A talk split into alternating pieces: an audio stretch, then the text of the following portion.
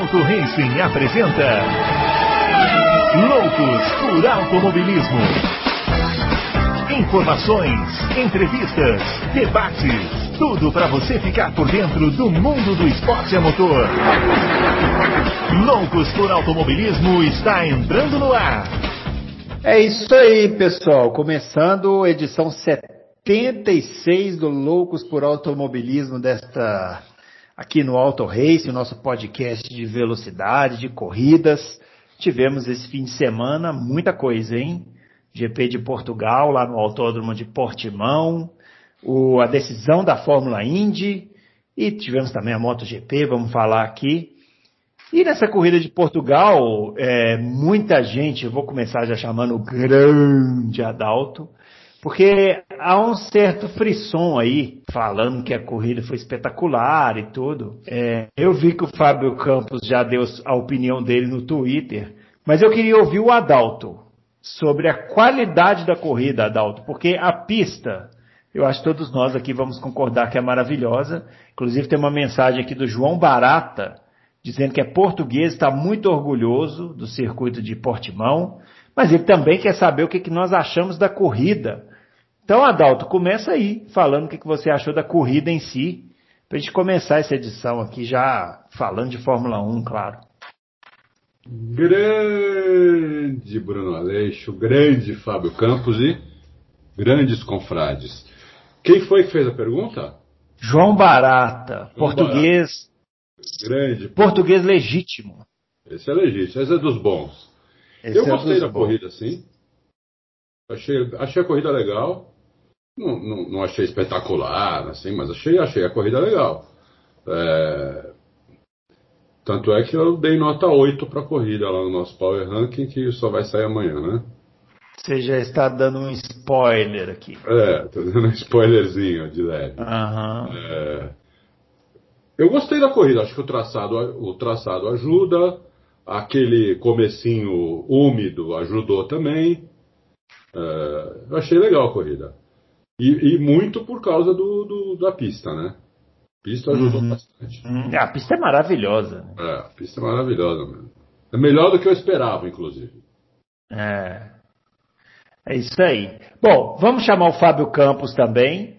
Fábio Campos, são 92 vitórias do Lewis Hamilton. Essa semana, ontem eu acho, ontem segunda, né? Nós estamos gravando aqui na terça. O, a Fórmula 1 postou um vídeo de 17 minutos, no qual eles colocaram é, todas as vitórias do Hamilton. Fizeram uma edição bem, bem legal lá. Colocavam um pedaço da bandeirada e uma, um trecho relevante da corrida. É, e eu notei uma coisa que me deixou bem curioso. O Hamilton, até 2016, ele conseguiu 53 vitórias. E de 2017 até ontem, foram 39 vitórias em 74 corridas. São 57,7% de aproveitamento. Eu achei esse número assim impressionante. Eu queria que o senhor já começasse explicando o que aconteceu de 2017 para cá para que essa média do Hamilton fosse tão incrementada assim. Olá para você, Bruno Aleixo. Olá para o grande Adalto. Olá para os nossos ouvintes que mais uma vez nos prestigiam. Esperamos fazer uma ótima edição à altura da, de, de, quem sempre nos apoia e sempre manda perguntas para a gente. Já fiquei sabendo que tem muitas hoje para a gente responder. Hoje é, o que aconteceu, eu acho, Bruno, foi que o Rosberg aposentou. Né? À medida na hora que o Rosberg aposenta, o, o número de vitórias do Hamilton se acentua, porque se a Mercedes já vem dominando desde 2014, não tanto quanto 2020, né? eu acho que 2020 o salto aumentou. Tirando dois, o, o, exato ano de 2014, ali também foi uma sobra muito grande da Mercedes. Depois as outras equipes chegaram e agora a Mercedes disparou de novo. Mas o Rosberg, digamos, cortava um pouco dessa fatia do Hamilton em número de vitórias. O Bottas não corta tanto quanto ele cortava. E, e, e ele, ele é uma máquina de vencer a corrida. Né? Eu acho que o modo como ele está vencendo as corridas merece ser destrinchado, merece ser sim analisado, porque não é que o Bottas está perdendo. Né? O Bottas está perdendo e tomando. Fosse futebol, o Bottas não é que o Bottas estava levando gol. Ele tá levando gol com drible, tá levando gol com chapéu, tá levando gol com toque de calcanhar, porque o Hamilton tá tirando do Bottas a possibilidade, tá tirando o doce da boca do Bottas. Não é o simples caso de um piloto que supera o outro, apenas no cronômetro. É o caso de um piloto que vai buscar o outro aonde quer que ele esteja, da maneira que, da maneira que for. Eu até disse, quando estava 91 a 91, para a gente curtir um pouco aquele momento de poder dizer que tem dois pilotos dividindo o maior número de vitórias do, do automobilismo, da história do automobilismo no seu principal esporte, no seu principal, na sua principal categoria. Agora o Hamilton passou para 92 e a gente agora começa a se preparar para 100, para 110, quem sabe para 120? Será que chega lá? Pode chegar. A gente vai ter que se acostumar mais ainda com isso. O que eu não consigo me acostumar, Bruno Aleixo, é com a frase que o Schumacher é o segundo maior vencedor da história da Fórmula 1. Essa frase ainda soa absurdamente aos meus ouvidos. Se essa frase tivesse vindo a daqui, sei lá, daqui uns 20 anos, talvez fosse mais fácil a gente aceitar, né? Mas são só 14, né? Assim, eu, eu nunca imaginei que a gente ia ver em tão pouco tempo aquele recorde do Schumacher, que já era impressionante ser batido, e vai ser batido de uma forma ainda mais impressionante, né?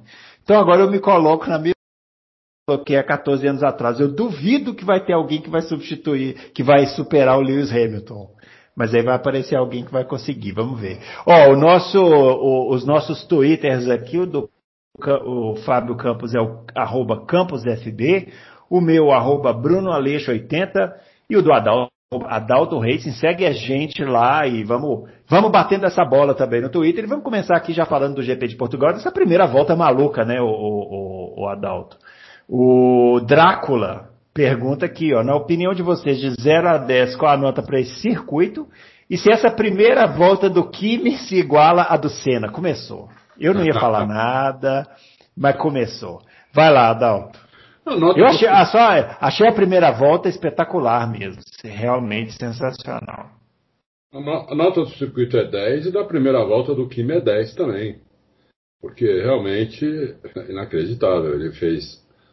Ele fez 11 ultrapassagens. Ele perdeu uma posição e aí ele fez 11 ultrapassagens. Né? É, então foi. Parecia que, ele, parecia que a pista estava molhada e todo mundo de slick e ele de pneu de chuva. Ali não foi uma questão, é, pergunta técnica. Não, não, não, eu sei o que você vai falar, acho. Mas fala, fala. Não, não, essa primeira volta não foi uma questão assim de quem trabalhou melhor na volta de apresentação e conseguiu aquecer melhor os pneus e, e, porque não foi só o Kimi que se deu bem ali. O Carlos Sainz também se deu bem. Outros pilotos foram bem e outros mal. Então eu fiquei com a impressão é, disso, assim, alguns pilotos trabalharam melhor na volta de apresentação e outros menos melhor. Ou o carro estava acertado para aquecer pneus de uma forma mais rápida, sei lá, não foi essa a questão? Eu acho que essa foi uma questão. E a outra questão também foi que o Kimi, não, onde ele estava largando, com o carro que ele tem, ele não tinha muito a perder. Então ele arriscou bastante nessa primeira volta. Você viu ele ali na primeira curva, ele sendo espremido por dois carros, um de cada lado, e ele não tirou o pé. É, ele passando os caras por fora, por dentro, por cima, pelo lado, na reta, na curva, em todo lugar. Ele, ele via que dá, ele via onde tinha pista, ele põe o carro, entendeu? Porque o que, que o Kimi tinha a perder também? Ele tinha pouco a perder. Ele tem, ele tem habilidade ainda, não tem dúvida nenhuma disso. Ele deve ter aquecido melhor os pneus. E, e, mas eu acho que o principal aí é que ele falou, eu vou, vou para cima, se, se, rodar, rodou, entendeu? Porque a posição dele, depois ele to, perdeu quase todas essas posições de novo, né? É. Não todas, mas perdeu quase todas. Então, é, é isso, quer dizer, eu acho que foi isso, mas foi demais. É, tanto que eu pus no site, o caramba. Foi uma, da, foi uma das melhores voltas que eu vi na minha vida. Primeira... O Fábio Campos, o, Sig, o Siegfried, ele quer saber se nós temos uma primeira volta do Kimi Hacker para se candidatar a melhor da história. Ah, é difícil, né? Eu não gosto muito de fazer esses rankings, não. O Siegfried vai ficar bravo. O Siegfried sempre fica bravo comigo, eu acho. Né? É... É. Eu acho que tem que ele ser tá considerada. Oi, diga, pode falar. Não, é só que ele falou que valeu pequeno comentário sobre a Stock Car. O Siegfried ele está atingindo nove pontos na escala Nishan Capuji de braveja, de braveza. tá, tá, quase ah, lá. Tem uma fila de bravos aí que a gente é, vai ter que tratar deles nessa edição com muito cuidado. É, é. Bruno, o Kimi foi o único piloto que largou com macio novo, né? Isso, isso contou, cara. Isso fez diferença, né? É, pneu macio. Bem lembrado pneu macio não usado, né? Então é, é, é, é, claro que reduzir isso ao pneu depois da descrição que o Adalto acabou de fazer é uma é uma crueldade, é uma numerologia exagerada, é uma tecnicalidade boba. Né? o cara foi lá colocar o carro. Claro que teve essa vantagem. As duas McLaren se deram muito bem. A primeira as duas, três primeiras voltas são antológicas. Antológicas. São, são, são para você ver. Eu tive que rever ali na hora. Eu falei, não, não vou continuar vendo a corrida, vou voltar e vou ver isso aqui de novo porque eu quero, porque eu quero saborear isso aqui de alguma maneira mais, digamos, com mais calma. É, porque além da simbologia, né, de você ver uma McLaren tomando a ponta de uma corrida de Fórmula 1, vinda depois, né, pela total aniquilação de chances dessa mesma equipe, que mostra quanto que é aquilo que aconteceu na primeira volta é uma coisa fortuita e não pode ser. É uma coisa quase que ilusória, acho que a palavra é essa, e não pode ser. Esse é outro problema que a gente tem que tratar depois. Mas estamos falando da primeira volta. As primeiras voltas foram uma combinação, né, Bruno? A Fórmula 1 precisa alinhar os planetas para ter disputa de verdade. E ali alinharam vários planetas. Um, alguns pingos que caíram, uh, um asfalto absolutamente, é, é, digamos, liso e, e, e, que os pilotos deslizaram sobre ele o final de semana inteiro. Na hora que choveu ficou pior.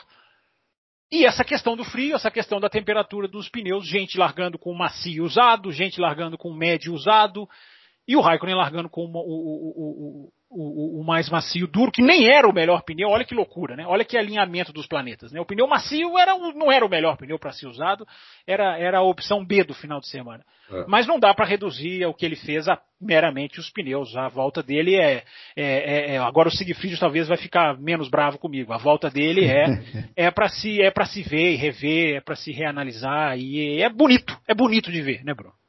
É verdade. Ó, para você também aqui, ó, o Márcio Zaparoli. Grande Após Márcio. observar as, as, primeiras cinco voltas do GP de Portugal, podemos dizer que a salvação das corridas é aposentar o DRS e diminuir a aderência mecânica? Muito DRS né, nessa corrida. Qualquer coisa que aposente o DRS já terá o meu, o meu voto favorável. Essa corrida teve essas primeiras voltas magníficas. Depois, imediatamente, as seis, sete voltas seguintes, foi uma coisa absurdamente estrondosa de, de, de, de futilidade, né? De, troca de posições ali sem nenhum tipo de briga, disputa. A chegou, chegou ao ponto de dois extremos, né, Bruno? É, eu acho que o ouvinte do Louco já sabe a minha opinião sobre esse assunto. Mas chegou esse, a diferenciação dessa corrida foi ao, ao ponto de dois extremos. Um, que alguns pilotos, coitados, né, pobres, tentavam defender a posição e colocavam o carro para o lado de dentro da reta principal. O que fazia com que os ultrapassantes não precisassem mal mexer o volante para ultrapassar. Porque antes, pelo menos, o movimento de volante hora pois era exigido deles. Nesse caso, e várias vezes, nem isso. E chegou-se ao ponto, para minha grande surpresa, de a Sky da Inglaterra perder a paciência. Eles tão, hum. eles tão pacientes que são, tão pouco críticos que são, e eu sempre aponto o dedo para esse lado, porque eu acho que o jornalismo tem que ser crítico, porque é assim que enriquece a discussão. Um virou para o outro na cabine e falou: é, tem que mexer nisso. Tem que mexer nisso. A frase deles foi essa: tem que mexer nisso porque é, é, é, o que o ouvinte acabou de colocar. Você pode trabalhar esse sistema melhor, você pode mudar o tamanho das zonas, você pode dar alguma coisa para o carro à frente, você pode fazer mil coisas. Só não pode, Bruno Aleixo, na minha opinião, deixar esse tipo de cultura de corrida se enraizar. Esse, tipo, esse modo de fazer Fórmula 1 virar o novo normal, se é que já não é o velho normal, estando ele lá desde 2011. É, eu tenho que é isso aí. que foi a primeira corrida lá. Então os caras os cara não, não. Eu não sabiam, né? Não sabiam direito onde colocar o DRS, não, não imaginaram que ia pegar tanto vácuo, porque tem, tem, dá muito vácuo, eles começam a acelerar no meio da curva. Aquilo que nós falamos deu certo, Adalto. Nós falamos na semana passada. É. Aquela depressão na curva final ajudou. Ajudou um carro a seguir o outro de perto, mas aí justamente a asa veio. Exatamente, entendeu? Então, por isso que a, zona DRS ficou muito grande. Né? Então, por exemplo, se fosse ter corrida lá o ano que vem, uh, eles teriam que diminuir, assim, colocar 300, 400 metros adiante a área de DRS, entendeu? Uh, mas é, é, a primeira vez, né, que eles fizeram. Que nem aconteceu também lá em Mugello. Pode colocar o DRS mais para frente também. Tem algumas pistas que, que dá para fazer isso, fácil. Agora, não usar aquele, aquele hairpin na curva 1 também me pareceu de uma, de uma falta de sensibilidade. O que, que você achou, Adalto? Tá, o hairpin estava lá, deu para ver. A gente já tinha avisado semana passada. Então, eu, eu, eu achei que eles. Antes da corrida, eu achei que sim. Mas depois, hum. eu vi a dificuldade que é para fazer a curva 3, sem o hairpin lá. Porque a curva 1 eles, é muito rápida a 2 também, a 3. A 3 é a freada, é o efetivo. É a freada, é. onde eles vêm com o carro pendurado do lado esquerdo. E, e, ali uma freada perfeita é que faz você fazer bem aquela curva. O que teve de erro ali foi uma barbaridade. Né? Então eu achei, acabei achando legal é, eles, eles não terem usado o hairpin. Antes da corrida eu achei que eles deviam usar, mas eu achei que tem um nível de dificuldade ali bem grande para a freada da 3, que quando você freia com o carro em linha reta, é uma coisa. Quando você freia com o volante meio esterçado, é outra coisa. É muito mais difícil.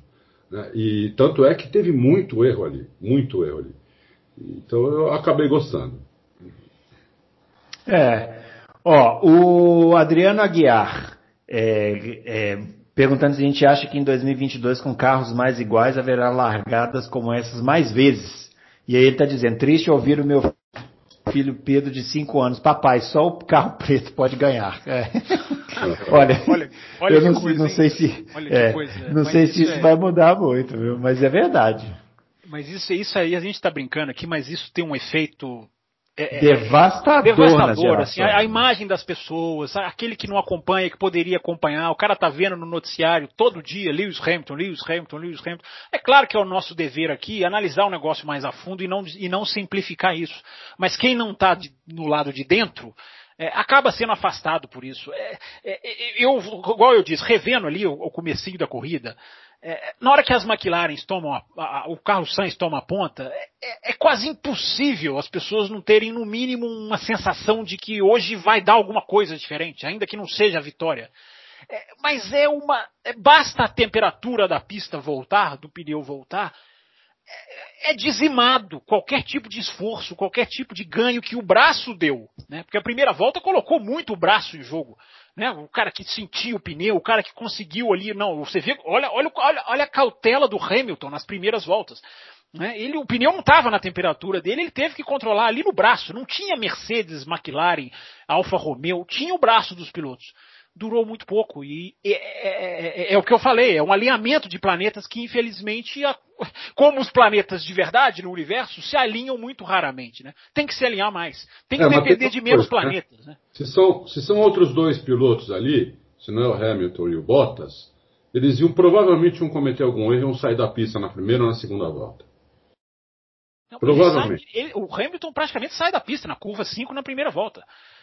É porque a câmera não pega, mas você vê é porque um piloto vai fritando o pneu atrás do outro, né? Então você acaba, é. o seu, seu, olhar acaba sendo preso nisso. Só, só dá para ver isso daí na pista. câmera do Carlos Sainz, né? O que depois mostrará a volta dele e dá para ver mesmo o Hamilton errando.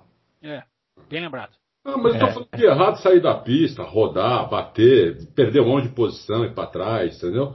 Porque tava o piloto, ele tem que sentir como o carro tá na hora. Não adianta, ah, porque eu estou numa Mercedes, é o melhor carro, então se o pneu não está com aderência, o piloto tem que sentir aquilo e ir na aderência do pneu. Porque se ele passar aquela aderência, ele vai sair da pista, entendeu? Isso não acontece com outros pilotos. Estou, é, é, é, nesse ponto que eu quero chegar. Né? Muitos pilotos ali querem andar mais que o carro e cometem um erro atrás do outro. Né?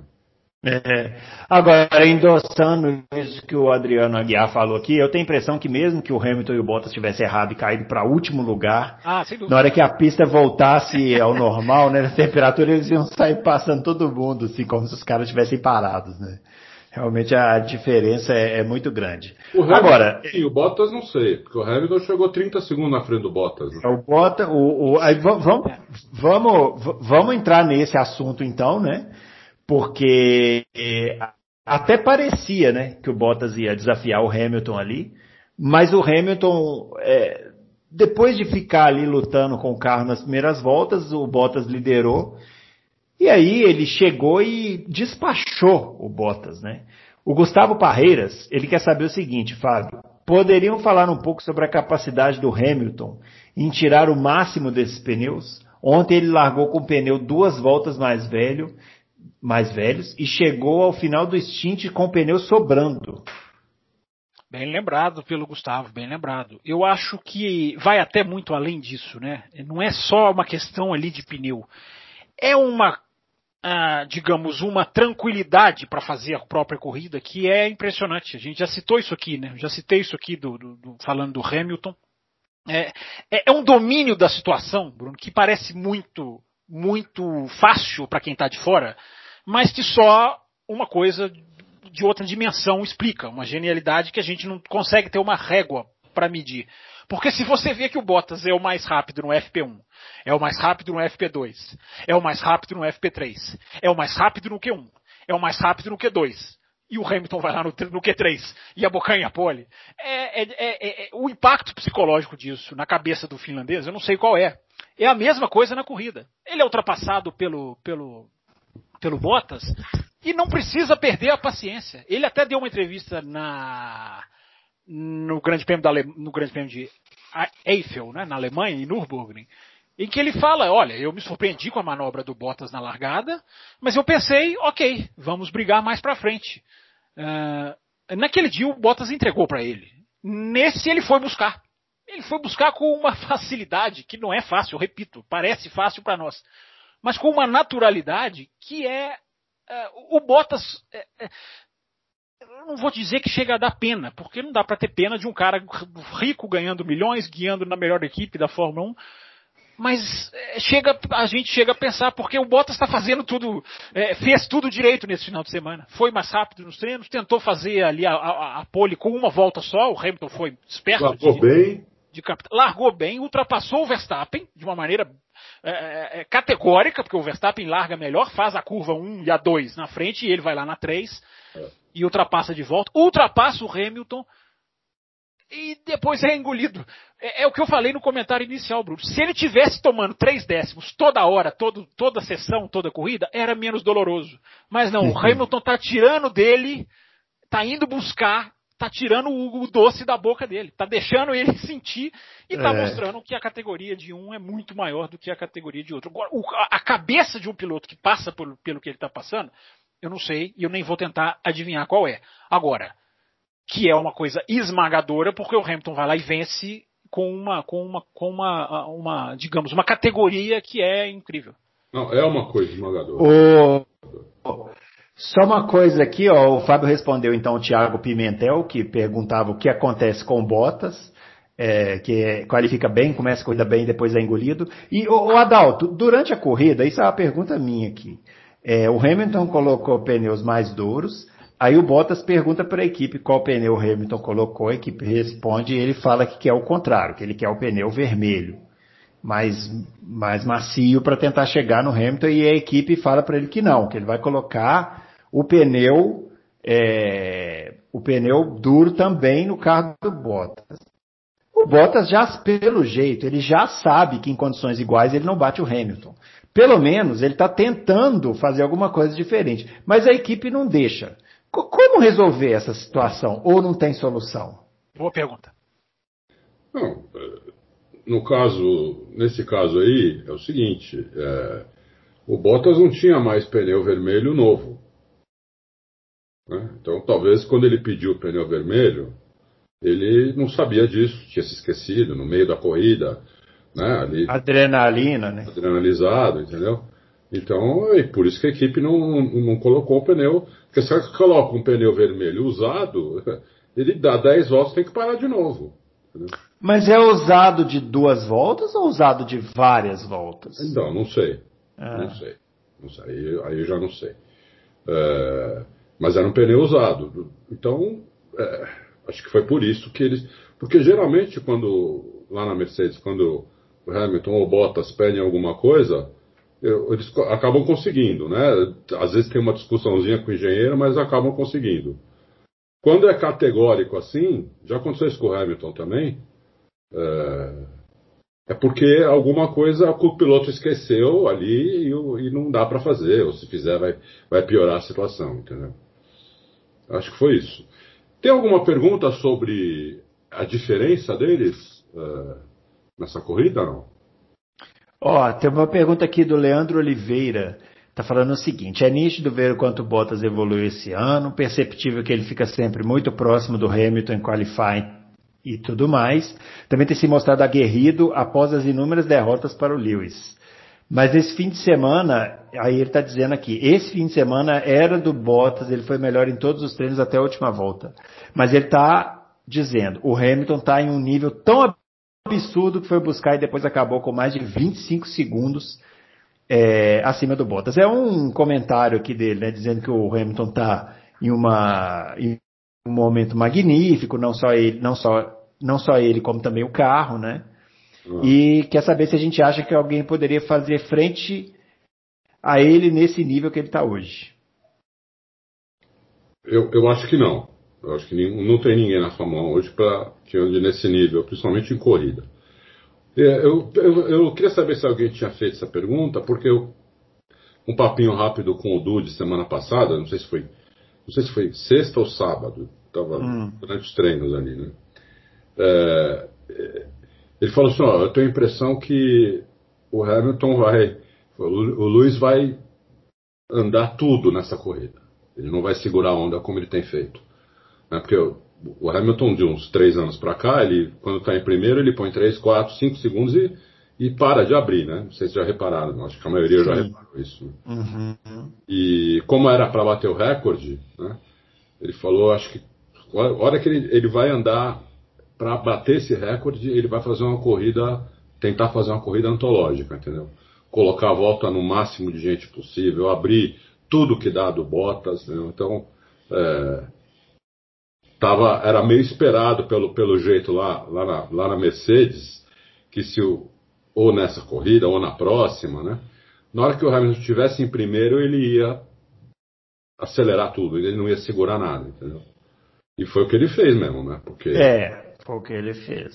É, ele colocar 25 segundos no Bottas, assim, a gente conta nos dedos quantas vezes fez isso.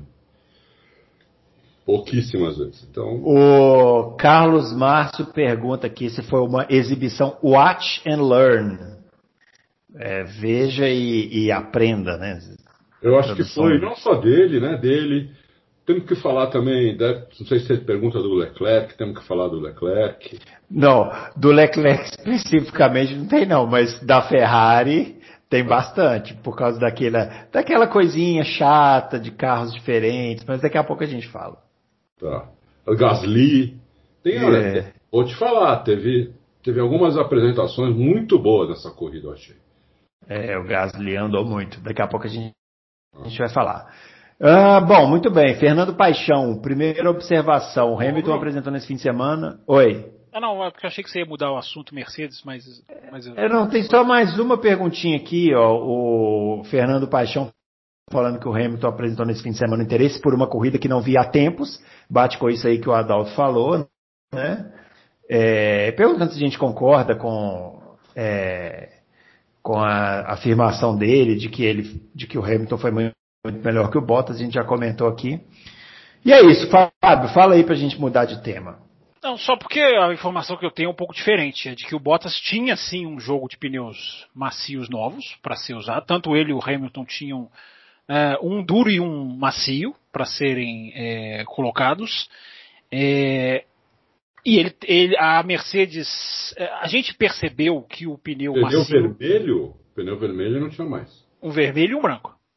Um vermelho e um branco. Essa informação, inclusive, é passada pela F1 TV antes da prova, uma imagem que eu estou até passando para vocês dois aqui no nosso, no nosso interno aqui. É, há, há, Bruno, uma proibição na Mercedes de, de mudança de estratégia após o carro, o carro ter feito a sua última parada. Isso também é uma informação. Uh, eu acho que o Bottas está fazendo isso para mostrar para o mundo que ele quer, como você falou, que ele quer tentar fazer um diferente. E ele está certo em tentar. Mas é. a Mercedes não deixa esses caras mudar de estratégia depois que o último já fez a parada. A gente já viu isso várias vezes, inclusive quando o Hamilton pediu no Grande Prêmio do Japão do ano passado. Ele tinha pneu para não fazer a parada, ele pede a equipe para tentar segurar e a equipe faz a parada com ele do mesmo jeito. Então, é, é, apesar de que os pneus macios não eram os melhores realmente, esse argumento tem que ser dado à Mercedes, é, existe uma coisa muito maior por trás que, que tem que ser colocada nesse ponto, enfim, é, é para ficar como informação aí para o nosso ouvinte. É que assim, talvez, é, não que a Mercedes esteja errada de colocar o pneu que colocou no carro do Bottas, porque ela também tem os cálculos lá de, de, de, de quanto o pneu duraria e tal, e ele poderia correr o risco, por exemplo, de perder o segundo lugar para o Max, né? Mas que ele tinha que tentar alguma coisa, tinha, porque o Bottas sabe que ele não é, é mais rápido do que o Hamilton nas mesmas condições, né? É, é, ainda mais em corrida. Talvez em classificação, mas é, em, em, corrida não é mais rápido mesmo, então não, não adianta. Bom, passando aqui de desempenho é, de campeão para um desempenho ruim, vamos falar da corrida do Alex Albon na Red Bull, né? Que gerou também aqui algumas perguntas. O Marçal Kawai Prado quer saber o seguinte: mais uma corrida boa do Gasly, que agora está apenas um ponto atrás do Albon. E rumores indicam o interesse dele na Renault, ou da Renault nele, né? Vocês acham que seria uma boa escolha? Aqui ele está perguntando do Gasly, né? Mas esse tópico aqui é sobre o Albon, para a gente fazer uma comparação aí, né? Porque o Gasly fez um corridão e o Albon fez uma corridinha, né? E aí, Adalto? O Gasly está fazendo um belíssimo campeonato, inclusive, né? É. Não é só essa coisa. O conjunto da obra, né? Tem vários loucos que a gente vem aqui e fala, olha, o Gasly foi bem, o Gasly foi bem. Quer dizer, no final das contas estão fazendo um bom campeonato. Está fazendo um bom campeonato. Então, é... mas a Red Bull, cara, é impressionante. Eles, eles não vão pôr o Gasly, entendeu? Eles não vão pôr o Gasly, não querem saber de colocar o Gasly. É... Deve ter acontecido algumas coisas lá o ano passado, entendeu? Que ninguém sabe nem o Mate, entendeu?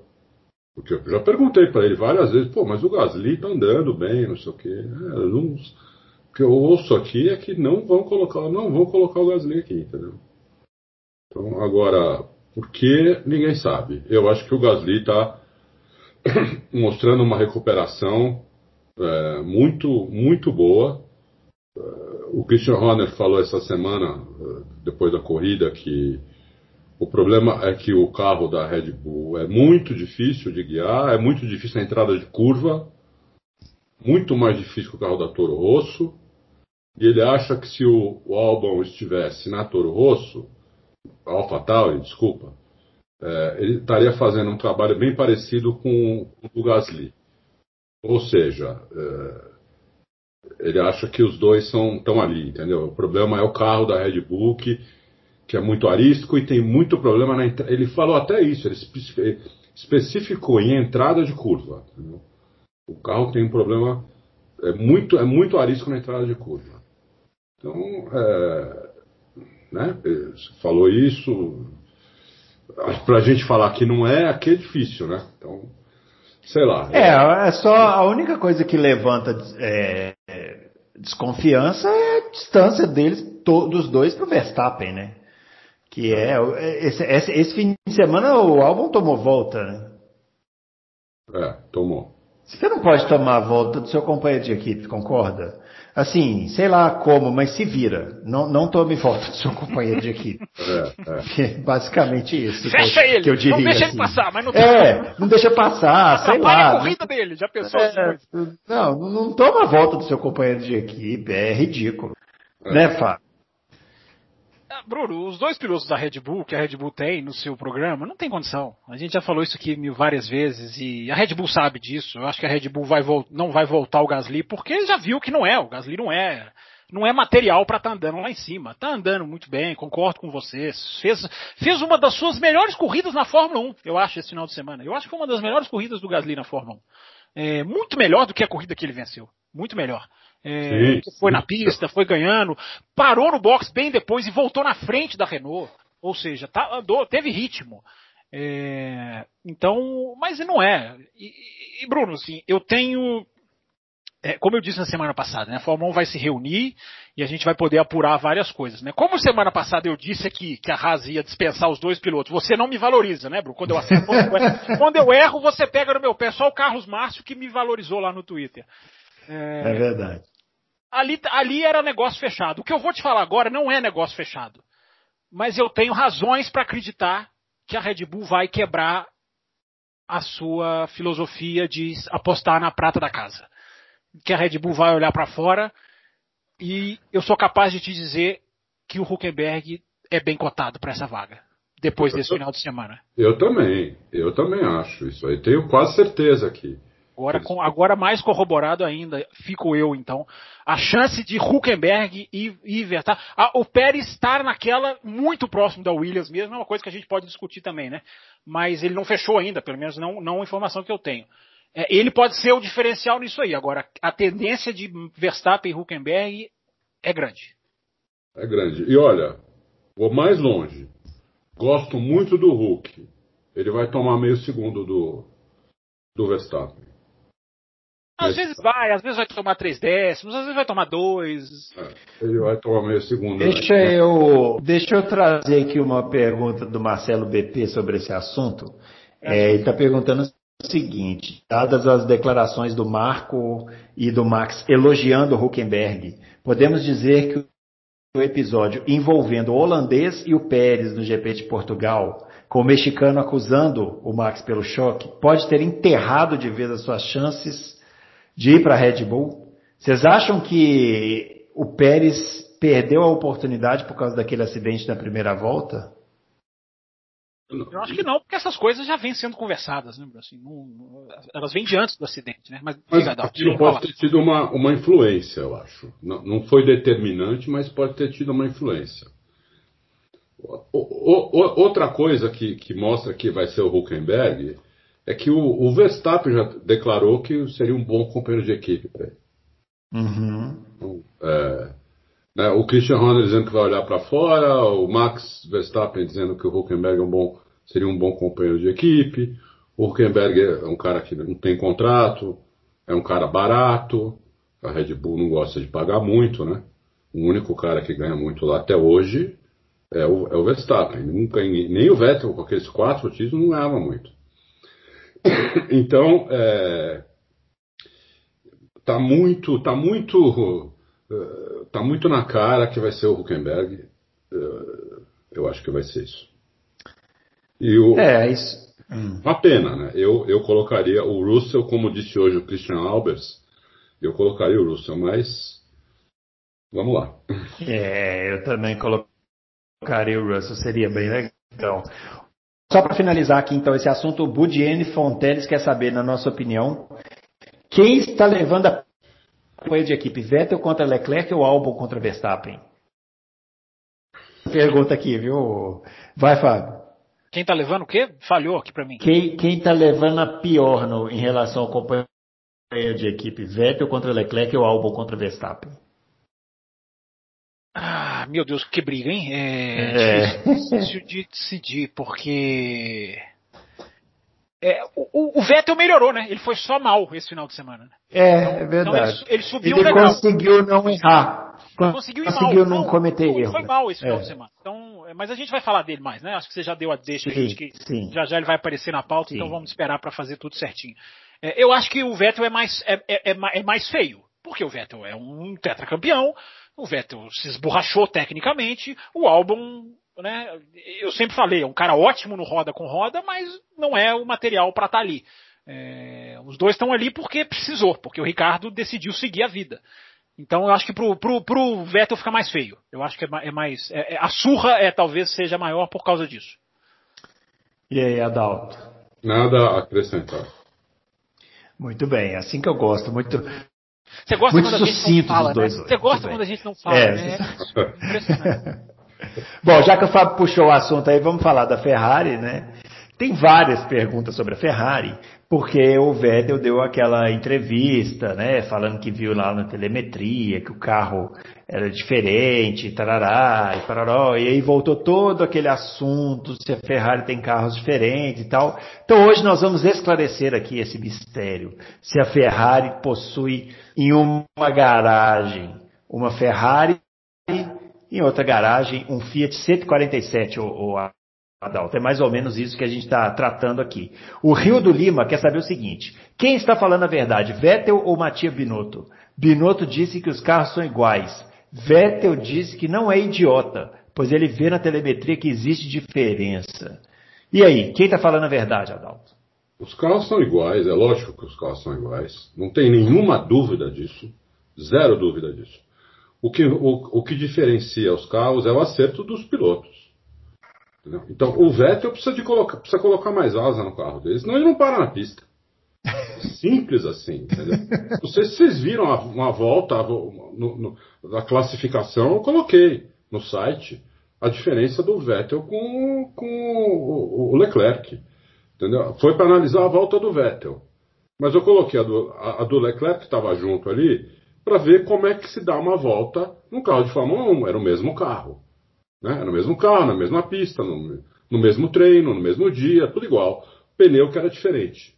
O Leclerc estava com o pneu vermelho e o Vettel estava com o pneu amarelo. Que, aliás, o pneu amarelo é melhor que nessa pista, melhor que o vermelho. Né? A maioria do pessoal classificou, fez o Q2 com o. Acho que a Mercedes nem usou o é, vermelho né, na corrida. É. Então, é, é, o cara, ele, ele, ele, ele, tem muito problema. Ele, comete erros assim, crassos, entendeu? E, começando na curva 3 e indo cometendo erros sem parar, entendeu? Então, é, o, o, problema é esse: o, o carro, o, o, carro é igual, só que o acerto não deve ser. O acerto do, do, do, do Leclerc é diferente do, do, do Vettel. O ano passado, quem teve que se adaptar ao carro que foi feito para o Vettel foi o Leclerc. Porque em 2018 o Leclerc nem estava na equipe. Então quem deu o feedback do carro em 2018 foi o Raikkonen e o Vettel. Como o Raikkonen já ia sair, então foi, eles foram, porque o Vettel uh, deu feedback para eles, né, do carro de 2018 para fazer o carro de 2019. Em 2019, o Leclerc senta num carro que foi feito com o feedback do Vettel e crava o Vettel. Esse ano, o carro desse ano foi feito com o feedback dos dois mais com o feedback do Leclerc, porque a Ferrari provavelmente no meio do ano passado já sabia que não ia, não ia renovar mais com o Vettel, então eles deram mais atenção para o Leclerc para fazer o carro desse ano. Então deve ser um carro que se adapta melhor ao Leclerc do que ao Vettel. E, e, e também tem a questão do acerto. Entendeu? Só que o Vettel não consegue adaptar a tocada dele ao carro. Esse é o problema. O, o, o, um grande piloto adapta, como, o, como o, Leclerc adaptou. Como o Ricardo, quando chegou na Red Bull em 2014, adaptou. Entendeu? O Vettel não adapta. Então, se não tiver um carro feito para a tocada dele, a única tocada que ele tem, se não, fizer, se não tiver um carro que a traseira seja grudada no chão, é isso que acontece. Ele perde tangência, ele frita pneu, ele roda, ele roda na saída de curva, ele acelera em cima da zebra. É, é tudo isso que ele faz. Entendeu? Tá, tá tudo lá para ver, é só olhar. Tá lá, volta. Olha 50 vezes, você vai ver sim, um monte de erro que ele cometeu. Entendeu? Então, é, depois de falar que o carro não é igual. E não é só esse ano, né, Adalto? Se, se, os erros fossem só esse ano, os erros é. vêm de muitos anos. Né? Vem de muitos anos, exatamente. O ano passado, falei para vocês que que a gente tinha feito um. Quer dizer, então não conta esse ano, né? A gente tinha feito um levantamento aqui, nós, a equipe do Autorres, o Vettel tinha cometido 17 erros em três anos. 17 erros que tiraram ele, ou vitória, ou pole, ou pódio. É, isso graves, né? Sem contar esses erros Não, pequenos aí, escapados. Sem é. contar os erros pequenos, entendeu? Então, sabe, ah, o carro não é igual, tá de brincadeira, eu acho que o carro é igual. Não dá pra considerar um negócio desse. Ô, Fábio, antes aqui só de você falar, o, o Rons, Essa pergunta também foi feita pelo Rons, é a mesma pergunta, feita pelo Éder Matias, feita pelo Alisson, é, todo mundo querendo saber sobre essa questão da diferença entre os carros na Ferrari. E agora você dá a sua opinião aí é, sobre esse assunto. Não, eu não vou, eu não vou, eu vou me esquivar de dar a minha opinião sobre esse assunto. Eu vou simplesmente narrar aqui uma, como se fosse uma pequena linha do tempo e o ouvinte tire as suas próprias conclusões. É, eu imagino a Ferrari construindo um motor no seu dinamômetro. Eu imagino a Ferrari construindo ao custo de milhões de dólares um carro, montando essas peças. Eu imagino a Ferrari botando um carro no avião. Eu imagino a Ferrari pagando, ou no, no ônibus, né? Nesse, no caminhão, né? No caso da Europa esse ano, não tem muito avião. Uh, eu imagino a Ferrari pagando os seus mecânicos. Imagine você, ouvinte, a Ferrari pagando os seus mecânicos, gastando salário, gastando hospedagem, gastando alimentação. Uh, eu imagino a Ferrari botando essa turma toda dentro de um circuito, todo mundo montando o carro, tendo trabalho, a Ferrari é, gastando um, um, os tubos de dinheiro numa época de pandemia para chegar na hora do vamos ver e falar vamos, vamos, vamos prejudicar esse carro? Vamos correr com um carro piorado? Vamos sabotar o nosso próprio funcionário? Pelo amor de Deus, é. né? Inclui aí um salário de 40 milhões de euros pro Vettel. É só tirar o cara, Adalto. É só virar e falar assim, ó, ó, ó Vettel, olha, não tá dando certo, vai ter uma multa? Vai. Mas quem se sabota, vai lá e mexe no bolso, né? Se o raciocínio for esse. Olha aqui, Vettel, é, vamos acabar com essa brincadeira, a gente faz aqui um acerto, você não precisa vir mais. Eu coloco aqui o Marc Genet. Pronto, que está aqui é nosso O, o Rê Rossi quer saber se vocês demitiriam o Vettel para colocar o Huckenberg até o final da temporada. Até isso é mais plausível do que a teoria de você fazer toda uma estrutura, de você construir, de você gastar e você sabotar o próprio carro. Eu, eu entendo o ponto de vista de torcedor, mas tem que ter um limite, né, gente? Tem que ter um limite. É, você saca o cara. Quantas vezes nós já vimos Bruno Aleixo, você que é velho, você que é velho. Você se lembra, o Ed Jordan sacou o Harold Frentzen às vésperas de um grande prêmio da Alemanha. O Ed Jordan até hoje tem faixa em grande prêmio da Alemanha, quando a Fórmula 1 corre na Alemanha. Até hoje tem faixa de Ed Jordan, seu canalha, Ed Jordan. Em alemão eu não sei dizer. O Adalto talvez possa dizer como é que é Ed Jordan, seu canalha. Sacou o Harold Frentzen às vésperas do grande prêmio da Alemanha em 2001 você saca quando você não tem mais, uh, você não, quando você sente que não, não tem mais o que dar ali. Agora, o, o, custo de um ano de Fórmula 1 como esse, no meio de uma pandemia, para você sacrificar o próprio carro.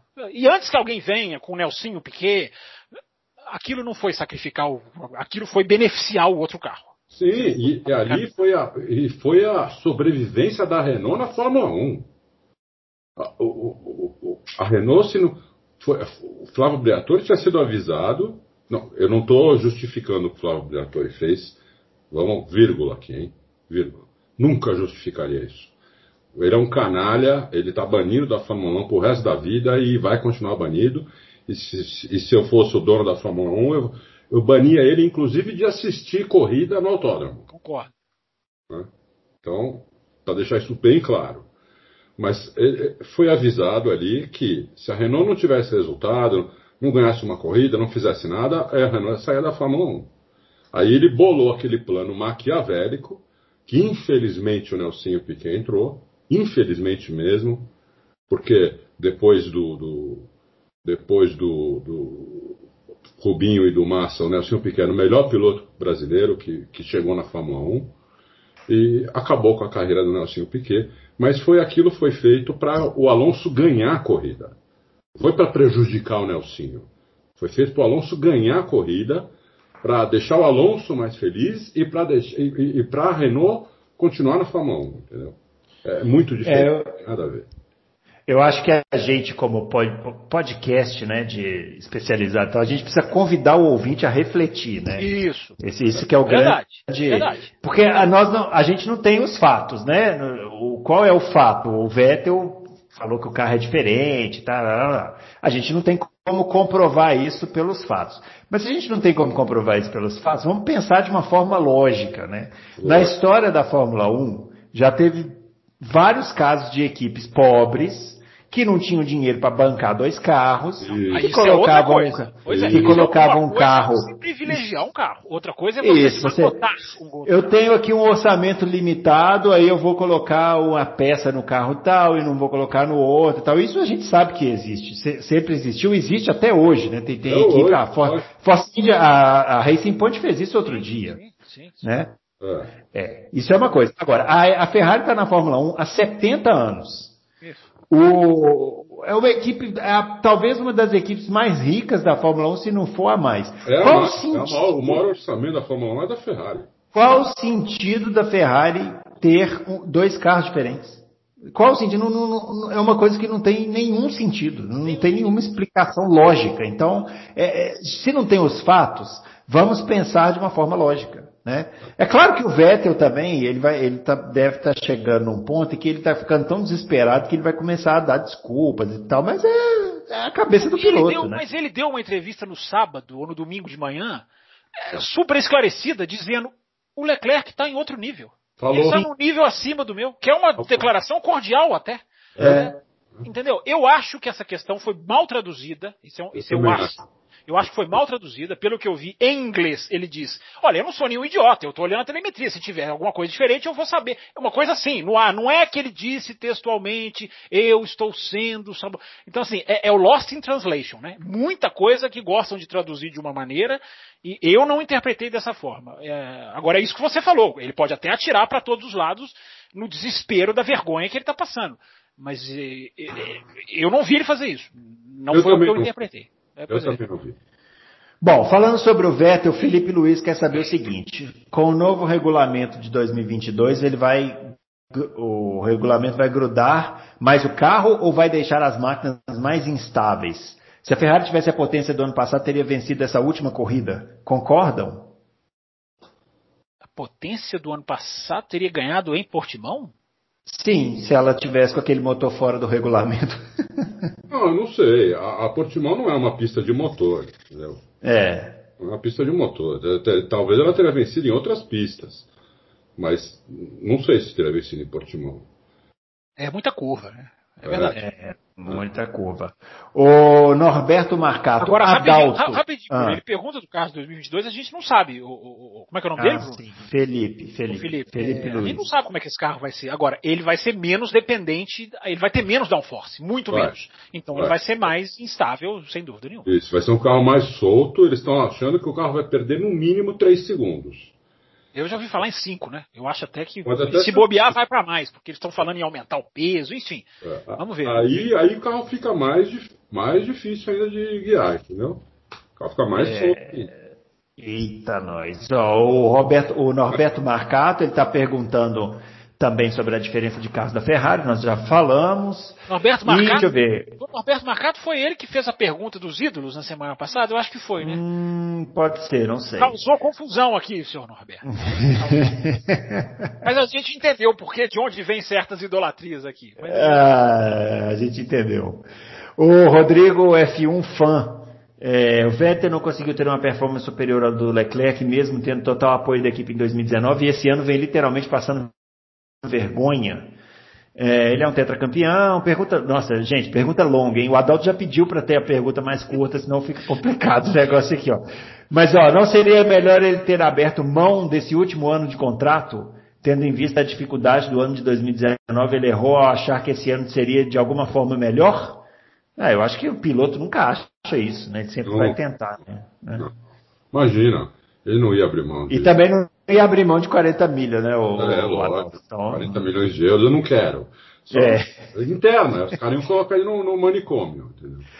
Ó, rapidinho aqui uma pergunta sobre o Lando Norris. É, é, boa tarde. O que vocês acham do desempenho do Norris esse ano? Para mim está parecendo que vem apanhando nas últimas corridas para o Sainz e que só está na frente do mesmo por problemas mecânicos do espanhol, visto que teve corrida que o Sainz nem largou. Quem vocês apostam que termina na frente esse ano na tabela, Sainz ou Norris? O Adalto é bom de aposta, ele vai dizer aqui quem é que vai terminar na frente. Olha, eu, eu assim, quem vai terminar na frente é um pouco também é, circunstancial, né? Quebra, batida.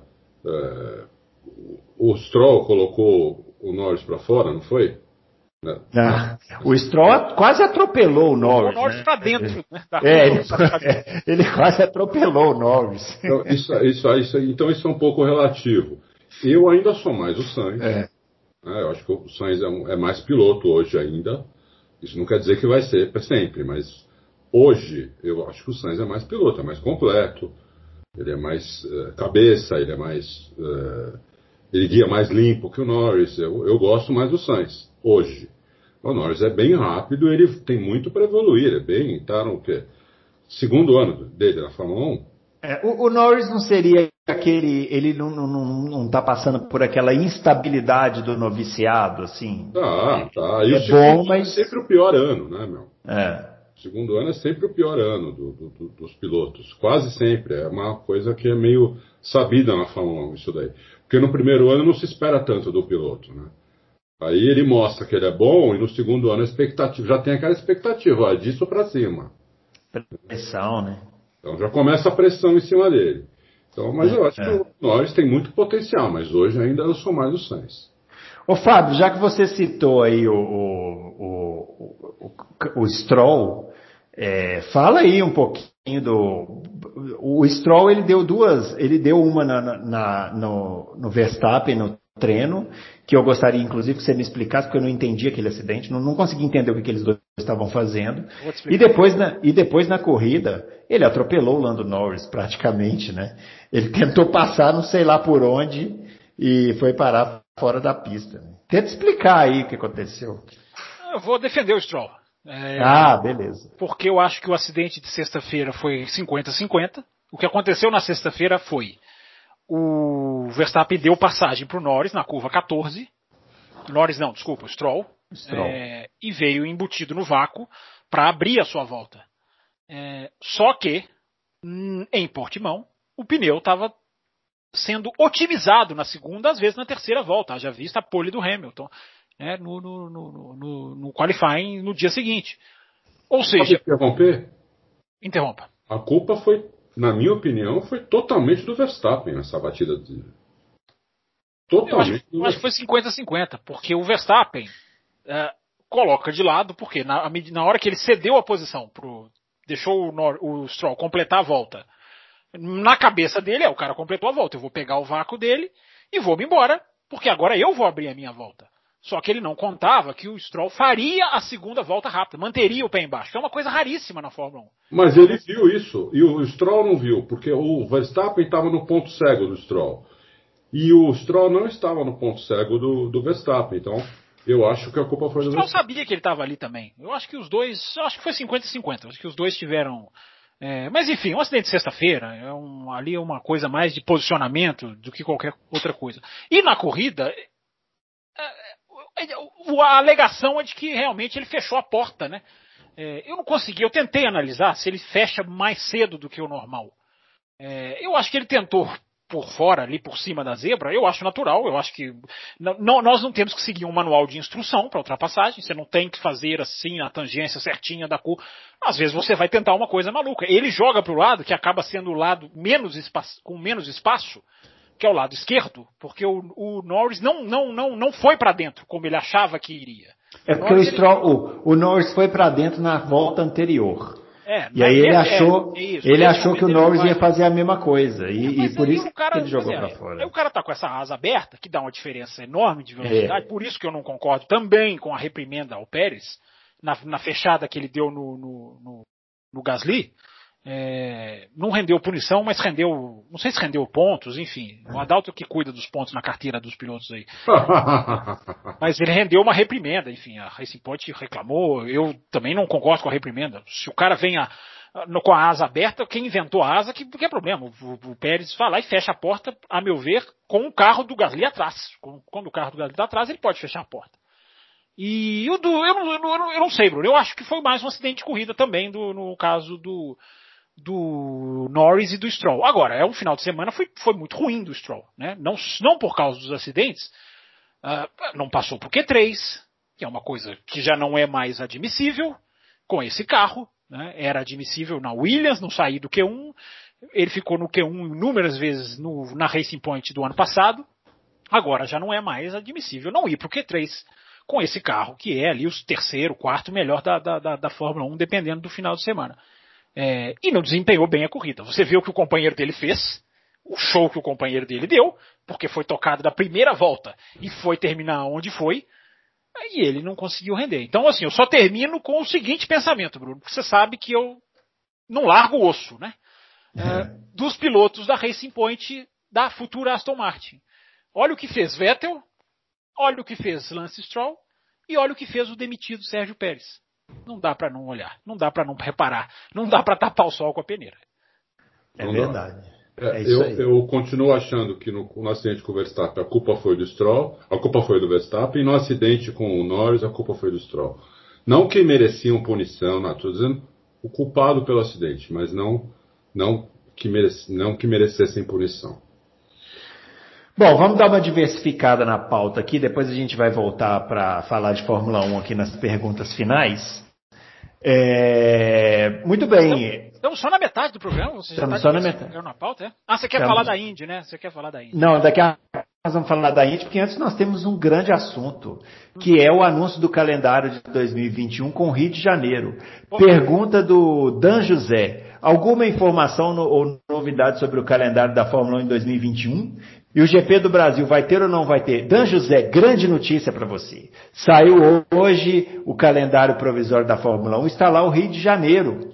Tem um pequeno detalhe, não tem a pista ainda.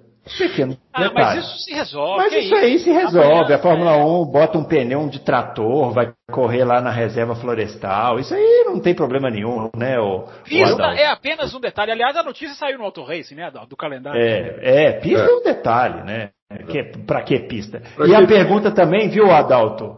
Para você já emendar aí do Nishan Capuji. Ele quer se vai ter cobertura em loco da equipe do Auto Race no Grande Prêmio do Brasil, no Rio de Janeiro. Vai, Quem falar vai... o Grid Walk. O Auto Race vai bancar. Vai bancar. Nós estamos indo para lá, viu, Nishan, com uma botas, uniforme não, do exército. Não, igual caçador de borboleta, com aquelas. Caçador aquelas, de borboleta.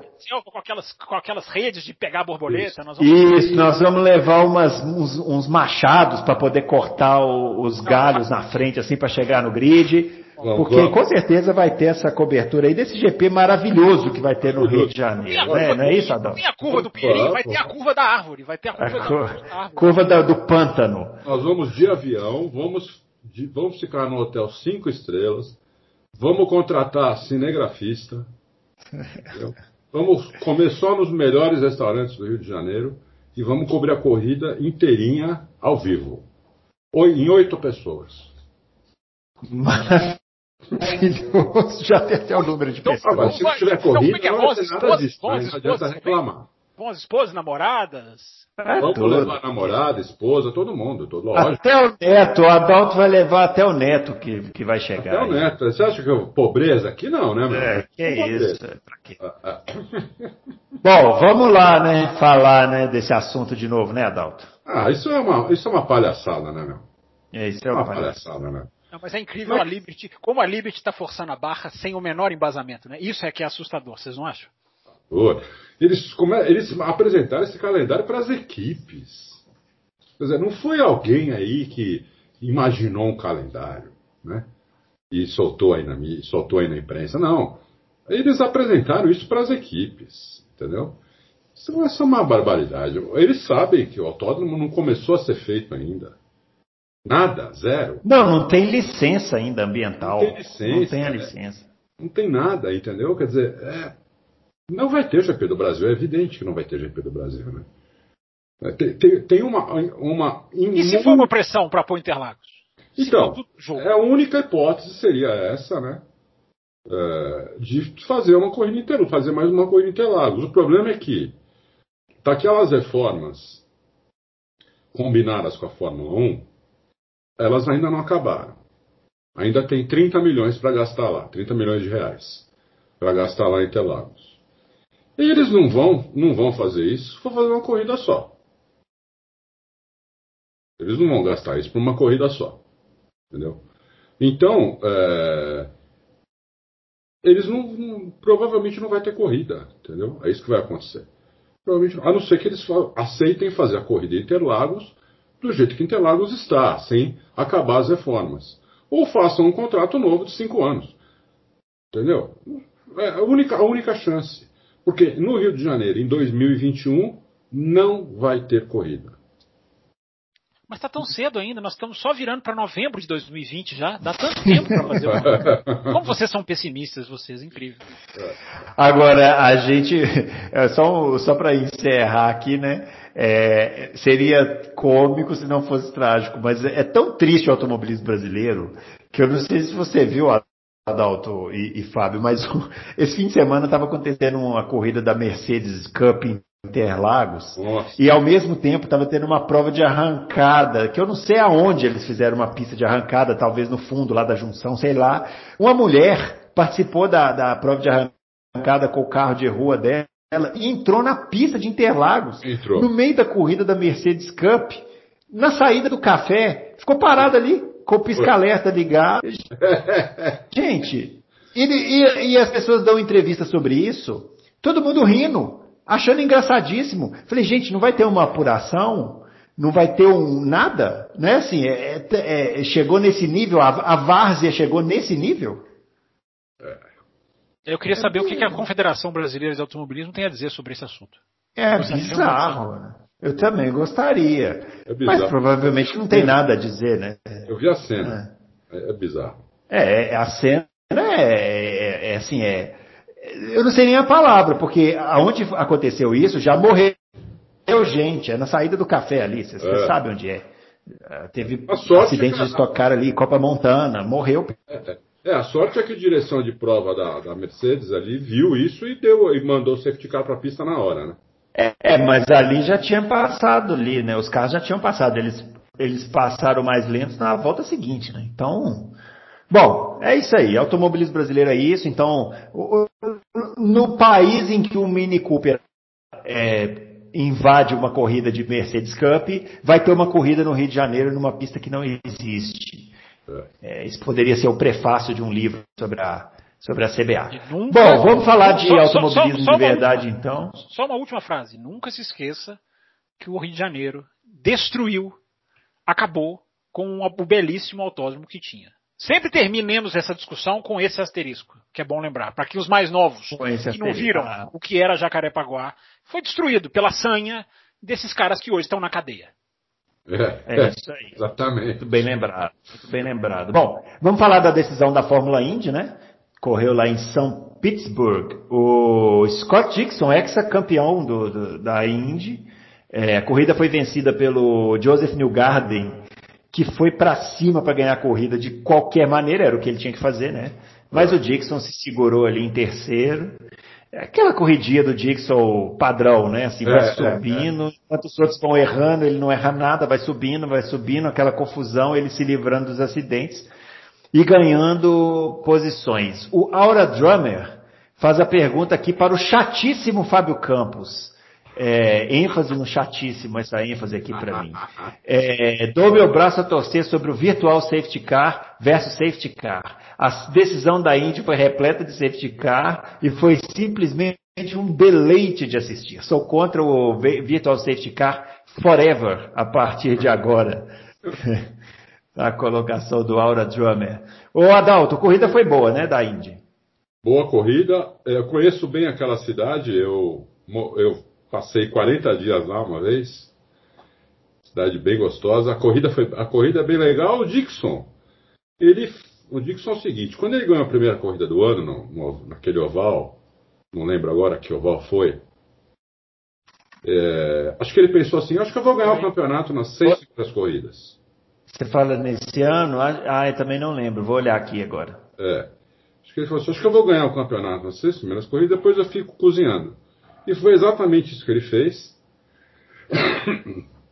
ganhou o campeonato merecido, é um cara que sobra lá na, na Indy com 50 anos de idade. Estou é, exagerando, ele não tem 50 anos de idade, mas ele tem mais de 40, né? Sim, acho que é 42, 3, sei lá. É, então, é, ele sobra lá, ele é um piloto assim, muito bom, né, meu? E. Só achei acabou cedo o campeonato, né? Mas a Indy sempre termina cedo, né? Por causa do, da, do futebol americano lá e tal. Não sei esse ano, por causa da. Não sei esse ano se a pandemia também afetou. Foi tudo meio zoado, né? Mas, enfim, aliás, uma coisa que chama atenção é que o Fábio já tinha comentado isso aqui, né? A Indy, Indy e pandemia são duas coisas completamente dissociadas nesse momento, né? Porque as arquibancadas do, do circuito lá estavam completamente lotadas, né?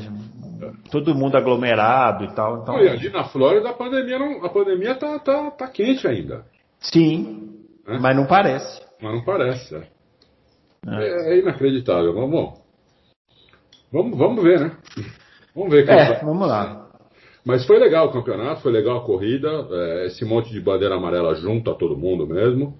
Talvez um pouco, eu acho um pouco exagerado, mas é melhor do que, não tem dúvida nenhuma, muito melhor do que o do safety car virtual. É horrível. E ganhou o melhor e pronto, entendeu? Vamos, vamos, vamos para o ano que vem agora e vamos ver o que, que vai dar. Muito bem. O ano que vem, uma grande atração é o Jimmy Johnson, né? Vai correr na, na equipe Chip Ganassi, junto com o Scott Dixon.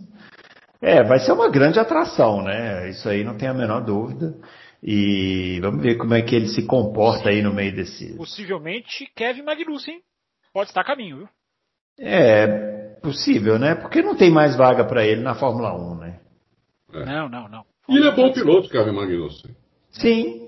É, tem, tem, tem, tem, conversas em andamento, enfim, já, já, já pode, não tem nada certo, mas pode ser um dos destinos dele. O pessoal, pessoal, xinga muito ele, mas ele é bom piloto, Magnussen, não, não tem dúvida nenhuma disso. Sim, sim. Bom, vamos lá, vamos continuar aqui para a gente tocar a pauta. Fábio Campos, MotoGP, o senhor que é o, o homem moto aqui do nosso. É uma pena, né? Podcast. É uma pena. É. Queria que fôssemos os três motoqueiros. Não tem os, não tem os três mo mosqueteiros. Não, o Adalto, vamos, os três vamos, motoqueiros. Vamos ser justos aqui que o Adalto também representa, né? Não, eu acho que o eu Adalto, anda, meio, acho que o Adalto anda meio relapso aí nas, nas duas é, mas não sei, é o achismo meu. É, não, essa Moto, não vi. Essa Moto, não vi. MotoGP esse final de semana em Aragão de novo, Bruno, repetindo a pista, né? Como foi na semana passada, com resultados completamente diferentes. É, nem tão completamente diferentes, por exemplo, o Rins chegou no pódio de novo, venceu ano, na semana passada e chegou no pódio de novo. É, o curioso desse final de semana, Bruno, resumindo para você assim, que não vê nada, é, foi, foi o Takaaki Nakagami, piloto da Honda. Honda fez a pole. Subindo assim, a olhos vistos sem o Mark Marques, aprendendo a acertar a moto para outros pilotos, para outro estilo, é, renascendo no campeonato. Aí vem o Takahaki Nakagami. Lembra do que eu falei do Bottas? Hum. Foi, foi pior. O Takahaki Nakagami liderou os treinos, liderou, fez a pole, liderou o armap, largou na pole e caiu na quarta curva. o cara dominou o final de semana inteiro e durou quatro curvas. impressionante, é impressionante o que aconteceu com eles. Impressionante mesmo. É uma, é, chega a ser assim. É, é, cômico se não fosse, seria cômico se não fosse trágico, né? Assim, não se machucou, claro. Só não. Sobe a trilha dos trapalhões. É, foi, foi, foi incrível, porque é, é impressionante, assim, o, o, o, fator psicológico na MotoGP, ele é muito visível, ele é muito visível, é, ele é muito, ele se aflora de uma maneira, então você vê os pilotos que estão liderando o campeonato, não rendem no final de semana seguinte, você vê uma instabilidade, você vê as declarações, a televisão, a TV inglesa entrevista os caras toda hora, e você vê como as declarações são assim, é, não, não quero, não estou pensando, mas às vezes até agressivas. Não, quem tem que ser campeão é ele, não sou eu. É, ele é que é piloto de fábrica, eu sou piloto de, de, de, de uma equipe satélite, diz o Quartararo. É, você vê que nas declarações há uma tensão no ar, assim, é parecido com você e o Cruzeiro, Bruno. Assim. Falam o que querem, mas só, só querem isso. Só tá, tá, tá dá para você ver nas frases que eles estão tensos, que há uma, os caras estão, vários pilotos se colocaram numa situação de brigar pelo título, totalmente despreparados, talvez, psicologicamente, talvez, porque eu repito, né, não gosto de adivinhar a cabeça de piloto. Mas é, o Mark Marques não está, o título pode ser de vários pilotos, a gente tem. É, a gente tinha antes dessa prova é, 15 pontos separando os quatro primeiros, agora, agora aumentou um pouquinho. Eram 40 pontos separando os oito primeiros, ou seja, todo mundo tinha chance. Aí vem agora o Franco Morbidelli, vence a corrida, da equipe do Quartararo, e é, e é capaz de virar o candidato ao título. E, e, o que vai ser uma coisa assombrosa, uma coisa é, é, é inexplicável, porque todas a análise é em cima do Quartararo, tudo em cima do Quartararo. É capaz de na próxima prova o, Franco Morbidelli já passar o Quartararo, colega de equipe dele que é. O Quartararo já está promovido para a Yamaha principal no ano que vem. Enfim, essa é a loucura da MotoGP, essa é a insanidade total da MotoGP. A Ducati lá embaixo, fechando o grid, que brigou pelo título com o Marcos do Visioso, não consegue nem passar pro Q2. Enfim, é uma, uma, é, tá uma absoluta indefinição. A Suzuki também, a KTM Quantas vai vir no grid. ganhou o Joe Amir? Quantas corridas ganhou o cara que está liderando o campeonato? Zero, zero. O líder zero. do campeonato tem zero vitórias. É, pode ser campeão. Eu acho até que vai ser campeão. Agora a MotoGP, a MotoGP é o seguinte agora, tá, vai acabar. Ela tem esse final de semana de folga e depois ela volta para as três que vão encerrar o campeonato. É, duas em Valência, que é uma pista né, que não tem muito, muita graça, e vai encerrar o campeonato em Portimão em Portugal, nessa pista que a gente viu a Fórmula 1, e que eu acho que para as motos, ao contrário de Mugello, onde eu disse, né, ver os carros foi muito mais prazeroso, eu acho que ver as motos vai ser mais prazeroso até do que, o, do que o, a gente vê os carros. Eu quero ver as motos mergulhando naquela curva 9, que é uma, é uma montanha russa em que você desce, mergulha e sobe. É. É, eu acho que vai ter motos, as motos, é, pode ser que nesse mergulho as motos cheguem a estar com, com as duas rodas no ar, eu acho, mas é um achismo meu, vamos esperar para ver. Enfim, Bruno Aleixo, o campeonato vai caminhando para o seu final totalmente indefinido, com um piloto que larga na pole e cai depois da quarta curva, com o irmão do Mark Marques passando a andar bem, mas caiu também. O Rossi vai voltar, pegou coronavírus, já ficou duas corridas de fora, tá, tá tudo bem com ele a princípio, parece que vai voltar na próxima. É, e aí a gente não sabe se o Mir vai ganhar, se o Rins vai ganhar, se o Morbidelli vai entrar na briga, se o Dovizioso consegue puxar do Ducati para frente, ainda tem chance de título. É assim, Bruno, o cenário é esse, faltando três provas para acabar o campeonato. Perguntinha para você sobre esse tema para finalizar aqui sobre o do Guilherme Santana. O, o que, que você acredita? Que o Morbidelli, o, o Morbidelli melhorou seu ritmo no final da prova abrindo dois segundos? Ou foi o Alex Rins que errou e perdeu desempenho no final?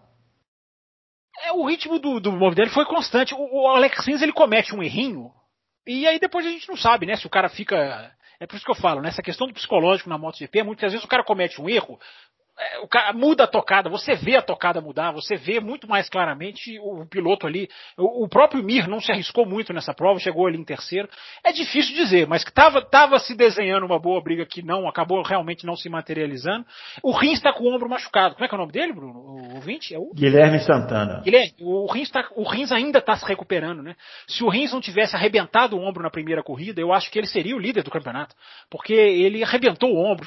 Ele correu até na, na, na ele, ele, caiu no domingo e correu no domingo seguinte, mas andou lá atrás, enfim, se recuperando. Depois ele veio retomando a forma. Então, e ele, ele deu uma entrevista para a TV inglesa dizendo que não, que ele ainda não está se sentindo totalmente à vontade na moto e, e, mesmo assim ganhou a corrida passada. Então, eu acho que esse foi um fator determinante, mas é impressionante o Morbidelli, é impressionante como que é um piloto que ninguém apostava, não tem a melhor, não tem a moto igual a de fábrica e se bobear vira o, ele corre com a bandeira do Brasil no capacete, né, porque a mãe dele é brasileira é, se bobear, virou o favorito ao título nesse ano completamente maluco.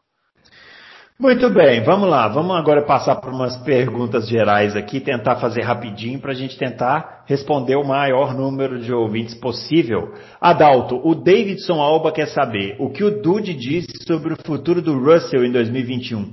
Será oconizado? É o, o, o termo que ele cunhou aqui. Aliás, o Ocon fez uma grande corrida esse final de semana. Não sei se vocês dois concordam comigo. Uma bela briga com o Pérez. O Pérez? Foi a Sim. briga com o Pérez? Não, foi, foi né? O, é, o Pérez, a, a, briga bonita da corrida foi Sainz e Raikkonen, né? Que foram até lá na curva 5, lado a lado, trocando posição, foi a briga da Mas Agora, teve Pérez, teve Pérez e Ocon na também. curva 3, o Adalto é. falou, teve, teve sim, os dois, os dois brigaram também. É, e aí, Adalto, futuro do Russell? O Dude, o Dude não, não, não sabe porque ele não participa de, desse tipo de coisa lá, né? Ele tem as opiniões dele lá, mas é, são opiniões dele. Ele não sabe o que vai acontecer com, com a Mercedes, é, com, muito menos com o Russell em 2021, né? Porque já tem contrato o, o Bottas, então só se o Russell fosse pro lugar do Hamilton. Então, então é. não, não, não, não sabe. E eu também não sei, viu? Eu estou começando a ficar preocupado com, com o Russell. É, vocês comentaram aí sobre a possibilidade do Pérez, né? É Fábio? grande, viu? É grande, é grande. Não está fechado na minha, na, no meu, na minha informação não está fechado, mas é grande. E o Pérez já começa a insistir, né? Eu quero projeto, eu quero projeto. A única coisa que você pode chamar o Williams hoje é de projeto, né? Porque não é equipe, não é carro, não tem nada disso. Você pode ficar. É, é, é, um, é um jeito muito bonito, né? De, de, de, tapar o sol com a peneira, né? De passar ali um verniz, né? É, não, um projeto. É. A Williams é um projeto é, mas as informações dão conta. Você vê as declarações da, da, Mercedes, né? Não, os motores não têm nada a ver com o Russell, é, é um acordo. É, eu acho que vamos ter o Scarnio parte 2, Bruno Aleixo. É, o, o, o, o Pérez, ele é um, um componente muito atrativo, né? Porque além dele ser um piloto rápido e experiente, ele ainda tem um patrocínio gordo, né? Então, assim, é difícil imaginar que uma equipe como a Williams vai abrir mão dele. O duro é que vai abrir mão dele para colocar no vai, vai pegar ele para é, abrir, pra abrir mão do Russell. Né? Isso é. é, é o Scar. Não, o, o, o outro tem o outro fez concurso, né? Porque o outro tem é. vaga garantida. Nem se discute. É isso que me incomoda. Nem se questiona. É Russell ou Pérez? É o Escárnio parte 2. Vem aí, num cinema perto de você. O Pérez, o Pérez ele foi vítima de um Escárnio e será protagonista exato, de outro. Exato, exato. Red Bull tinha que olhar para o Russell, não. não é possível. Não é possível. Ô Adalto, fala lá com a sua fonte lá, só. Fala ah, com ela. Ô, gente, olha o Russell aí, pô lugar do álbum. Já pensou? É, não, Já pensou se ele entra e peita o Verstappen? Ia ser maravilhoso para nós, né, claro. Você, é, ouvinte do Loucos, você, ouvinte do Loucos, volte 30 segundos na reprodução deste áudio e veja a mineirice do âncora colocada à prova no seu sotaque, há 30 segundos atrás. Às vezes escapa, não tem jeito. oh, o M. Barreto, depois do último GP, fiquei com as seguintes dúvidas. Será que Verstappen vai ser traído pelo destino? Ou seja, o piloto excelente, que, mas que nunca vai ser campeão? Ou por estar na equipe errada? Ou por ter como adversário principal um dos melhores pilotos da história, também guiando o melhor carro? Em resumo, está no lugar errado na hora errada, Fábio Campos? Como é que é o nome dele? M. Barreto. M. Barreto, você me fez pensar uma coisa agora que eu não tinha pensado. O Verstappen vai para a sua sétima temporada. É, eu não sei quantos pilotos demoraram sete anos. Eu vou até fazer essa pesquisa. Me deu até curiosidade. Quantos pilotos demoraram sete anos para levantar o troféu pela primeira vez? Nada indica que ele vai levantar no sétimo ano, porque os carros são esses, o chassi é esse. Uh, vamos colocar oito. Quantos pilotos demoraram oito anos para ser campeão do mundo? confesso que vou correr atrás dessa estatística. Gostei dessa curiosidade. Boa pergunta do M. Barreto. o M. Pensar. Barreto, o M. Barreto vai fazer o Fábio Campos pensar na cama. O que Não, e o pior, fala para os ouvintes. Já poderia, desde o ano passado, eu acho, ganhar título. Se tivesse um carro é, competitivo, um carro. Se fosse, se fosse um carro parelho com a Mercedes, o, o campeonato inteiro. Entendeu? Então, ele já está perdendo chance de ganhar título. Né? Antes, antes, acho que não, mas é, ele, ele começou a perder chance de ganhar título já o ano passado, eu acho. Então, já são dois títulos que, que ele já poderia ter disputado, o ano passado e esse, que não está disputando porque não tem carro para disputar. É, e aquela conversa, né, Adalto, que a gente teve aqui dois, três programas atrás, né? a cabeça desse menino de olhar para o lado e ver o trem da história passar, para usar um clichê daqueles bem horrorosos, é. mas de pensar assim, meu Deus, eu, eu, ele sabe a força dele. E essa, essa consciência eu, eu, acho que eu acho que eu acho que ele, ele tem, eu acho. Ele, é, ele, sabe o tamanho dele e, e ele está muito, ele nas declarações ele está muito paciente. Eu não sei se internamente ele está, eu sinceramente eu não sei como é que deve estar tá a cabeça desse menino. Agora o carro não tem motor, a Mercedes não quer olhar para ele, meu Deus, é, não sei, não sei como é que deve estar. É, e isso que você está falando né, foi observado aqui também pelo Felipe Pereira, é, quer saber se a tranquilidade do Verstappen com segundo e terceiro colocados indica algo, por exemplo, uma possível saída da Red Bull. Eu, eu, é, saída eu vou rapidinho, é, não sei se o Adalto é. quer falar desse, desse assunto, eu vou rapidinho. Eu repito o que já disse. Acho a saída da Red Bull plausível. Não estou dizendo provável mas estou dizendo plausível, bem plausível. Os caras estão absolutamente decididos a não virar equipe cliente E para eles não virarem equipe cliente, vai ter que ser desatado um nó gigantesco. É, eu não sei o que pode acontecer. E aí, Adal? Do, do Verstappen sair da, da, Red Bull ou a Red Bull sair da, da Fórmula 1? Não, a pergunta dele é sobre o Verstappen sair da Red Bull, mas tem uma pergunta aqui do André Aires também perguntando sobre essa questão do motor Honda. É, se a Red Bull quer manter o motor Honda desde que seja implementado o congelamento a partir de 2022. Eu acho que é mais ou menos nessa linha aí que o Fábio falou também. Bom, o Verstappen se sair da Red Bull, pra, tem que ver assim, para onde ele iria. Né? Só existe um lugar. Se a porta está fechada na Mercedes e Não já está fechada também na Ferrari, porque tem duas, já, já tem os pilotos para os próximos dois anos. Então, nos próximos dois anos, ele, o, o Verstappen não tem para onde ir. Ele teria em 2022 a Mercedes, caso o, o, o Bottas seja o último contrato agora em 2021, e a, e a Mercedes então faria uma coisa inédita, espetacular, sensacional, que seria uma dupla Hamilton-Verstappen. Seria para mim seria o sonho. Né? Mas eu não acho que a Mercedes vai fazer isso. É, o Toto Wolff já deu declarações que antes do Verstappen ainda tem o Russell e o Ocon. Ele falou dos dois. Não sei se vocês viram isso, ele falando. Então, é falando, uma... que? falando o quê? Desculpa, não entendi. Que antes do Verstappen ainda tem o Russell e o Ocon para sentar no carro da Mercedes. Ah, quem o Toto Wolff falou? Falou. Ele ah, sim, é, sim, ele deu uma entrevista falando que o Verstappen tem a fidelidade à Red Bull. Eu vi, eu vi, eu vi essa entrevista. É, então, então eu acho difícil o, o fazer isso que eu adoraria, acho que todo mundo adoraria, o mundo todo adoraria, que seria fazer a dupla Hamilton-Verstappen. Acho que ele não vai fazer. Então, você tem algumas possibilidades aí. Se o, o Verstappen não tem a, a Mercedes e a, e a Ferrari para ir, ele vai para onde? Onde ele vai? Qual equipe, qual outra equipe que pode desafiar a Mercedes, que não seja Ferrari e Red Bull? Hoje eu não vejo.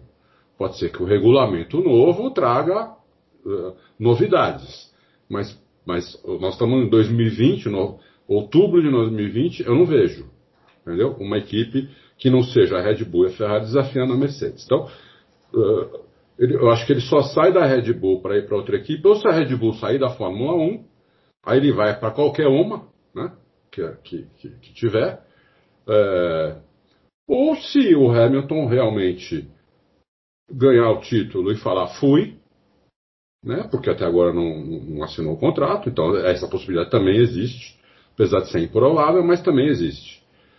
É, mesmo assim, o, o, o, Toto já falou que está o Ocon e o Russell na frente, mas eu acho que ele não seria louco se o Hamilton resolvesse se aposentar. Acho que ele não seria louco de não contratar o Verstappen. Apesar de, não, de ter dito outra coisa, acho que ele não seria louco. Porque aí, aí ele faria um erro que ele nunca fez, eu acho, entendeu? Seria um erro, assim, crasso, não contratar o Verstappen. Então, é, não, o Verstappen não tem para onde ir. É, quem que fez a pergunta? Felipe? Pergunta do, uh, do Verstappen é a pergunta do Felipe Pereira. É, então, Felipe, ele não tem para onde ir, entendeu? Agora, pode ser que apareça um lugar em 2022, mas é difícil também. Seria a Mercedes, porque a Ferrari em 2022 já está fechada também. Seria a Mercedes se o Hamilton se aposentar ou se o Totó resolver fazer a dupla Hamilton Verstappen, que as duas coisas são bastante improváveis. Ah, isso aí, aproveita e comenta sobre essa questão da Red Bull sair ou não. Tem uma pergunta, além da pergunta do André Aires que eu tinha é, mencionado, o Renault fanático, deve ser fã da Renault, né? Parece. Está é, falando que é a primeira participação dele e quer, saber, quer saber se tem notícias da reunião que teve depois de Portimão sobre a proposta da Red Bull para congelar o desenvolvimento dos motores. Não saiu nada dessa reunião, né? Não, o Toto, só o Toto Wolff que falou que apoia congelamento porque tem o melhor motor, né? Então ele apoia o congelamento. Eu ele também apoiaria domingo, se né? fosse ele. Tem o, tem o melhor motor, então vou continuar com o melhor motor. Ah, para ele é conveniente demais. É, ele, então, ele, não vai ser uma pedra nesse sapato não, de jeito Por isso que eu estou falando. É, é, mas tá certo, ele tá certo. Ele tem que pensar no dele. Eu tenho o melhor motor, você quer congelar, eu apoio. Agora, a Ferrari nunca vai aceitar isso, entendeu? Nunca. É, e nem a Renault vai aceitar isso. Entendeu? Então, esquece. Eu acho que isso não vai acontecer. O congelamento de, de motores não vai acontecer e a Red Bull vai ficar com o motor Renault, sim senhor. Não Toda vai desenvolver. No dia, que a, no dia que a Honda falou que ia sair fora da Fórmula 1 em 2021, final de 2021, no, no louco seguinte eu falei, vai ter um novelaço com vários capítulos e no fim vai ser Renault. Eu continuo achando isso. Vai, vai toda, vai, tudo isso é novela e no fim eles vão ficar com a Renault. Muito bem. O Alex, boa noite. Será que com o P5 do Gasly, ultrapassando McLaren, Renault, Racing Point, dá para admitir que o motor da Honda tem seus méritos? E aí, Fábio? Tem, né? Ah, mas nós nunca tiramos os é, méritos é, é. de velocidade, né? O fracasso da Honda de 2021, 2020 para mim é o conjunto Red Bull Honda, que não se colocou apto a disputar o título. Agora não quer dizer que o motor é ruim, quer dizer que o motor, por exemplo, quebrou duas corridas seguidas, o que é inadmissível para quem quer brigar pelo título e é onde a Honda se, para mim a saída da Honda é isso. É, é, eles já tinham decidido, né? Antes de Mugello, antes de Monza, enfim. É, inclusive o próprio Verstappen, né? O Verstappen foi perguntado na Alemanha. Você ficou triste com a notícia? Ele virou e falou assim: Eu já sabia há tanto tempo que eu já até esqueci. é, e a, a, eu acho que eles entraram esse ano. Ali era a Áustria, Hungria, enfim. Vamos ver se a gente encara esses caras. E aí a gente fica. E aí o fracasso ali já estava desenhado e os caras é, puxaram da tomada, como diria o outro. Mas o motor não é ruim, não. Tanto que a Red Bull quer manter esse motor quer congelar para ficar com esse motor esticando até um 2025, 6, enfim, até onde eles decidirem. Agora, essa reunião, ninguém falou nessa declaração do Toto Wolff, eu acho que ela foi antes da reunião. Porque eu, eu desconfio que essa reunião está acontecendo até agora. Eu desconfio que esses caras estão lá até agora com aqueles. Sabe, Bruno, quando os caras pedem pizza Fica aquela mesa, os caras abrem a gravata, sentiram a gravata, abrem o colarinho. Eu acho que tá tudo naquela, o cara fumando na janela. Pediram uma, umas, umas biritas. Né? Pediram, né? dormiram no chão. É. Tem, tem, tem, os pilotos não fizeram isso na, em, em 82. Adalto deve contar essa história melhor do que eu. Né? Na famosa greve da África do Sul em 92, é. os pilotos foram pro hotel. As imagens são, são divertidíssimas, assim, o Prost num colchão, no chão, do lado do Lauda. É uma coisa fantástica as imagens. E os caras da Fórmula 1 devem estar nisso, porque o embrólio é tão grande. O futuro da Fórmula 1 está um pouco nessa reunião, sim. Porque se a Red Bull sai, o castelo de cartas desaba. É, então esses caras devem estar quebrando a cabeça, enfim, a Ferrari deve estar, num, como o Adalto falou, lutando para um lado, outro para. Eu não sei o que, é que eles vão resolver dessa história. Eu só acho que eles se meteram num buraco que agora eles vão ter que sair.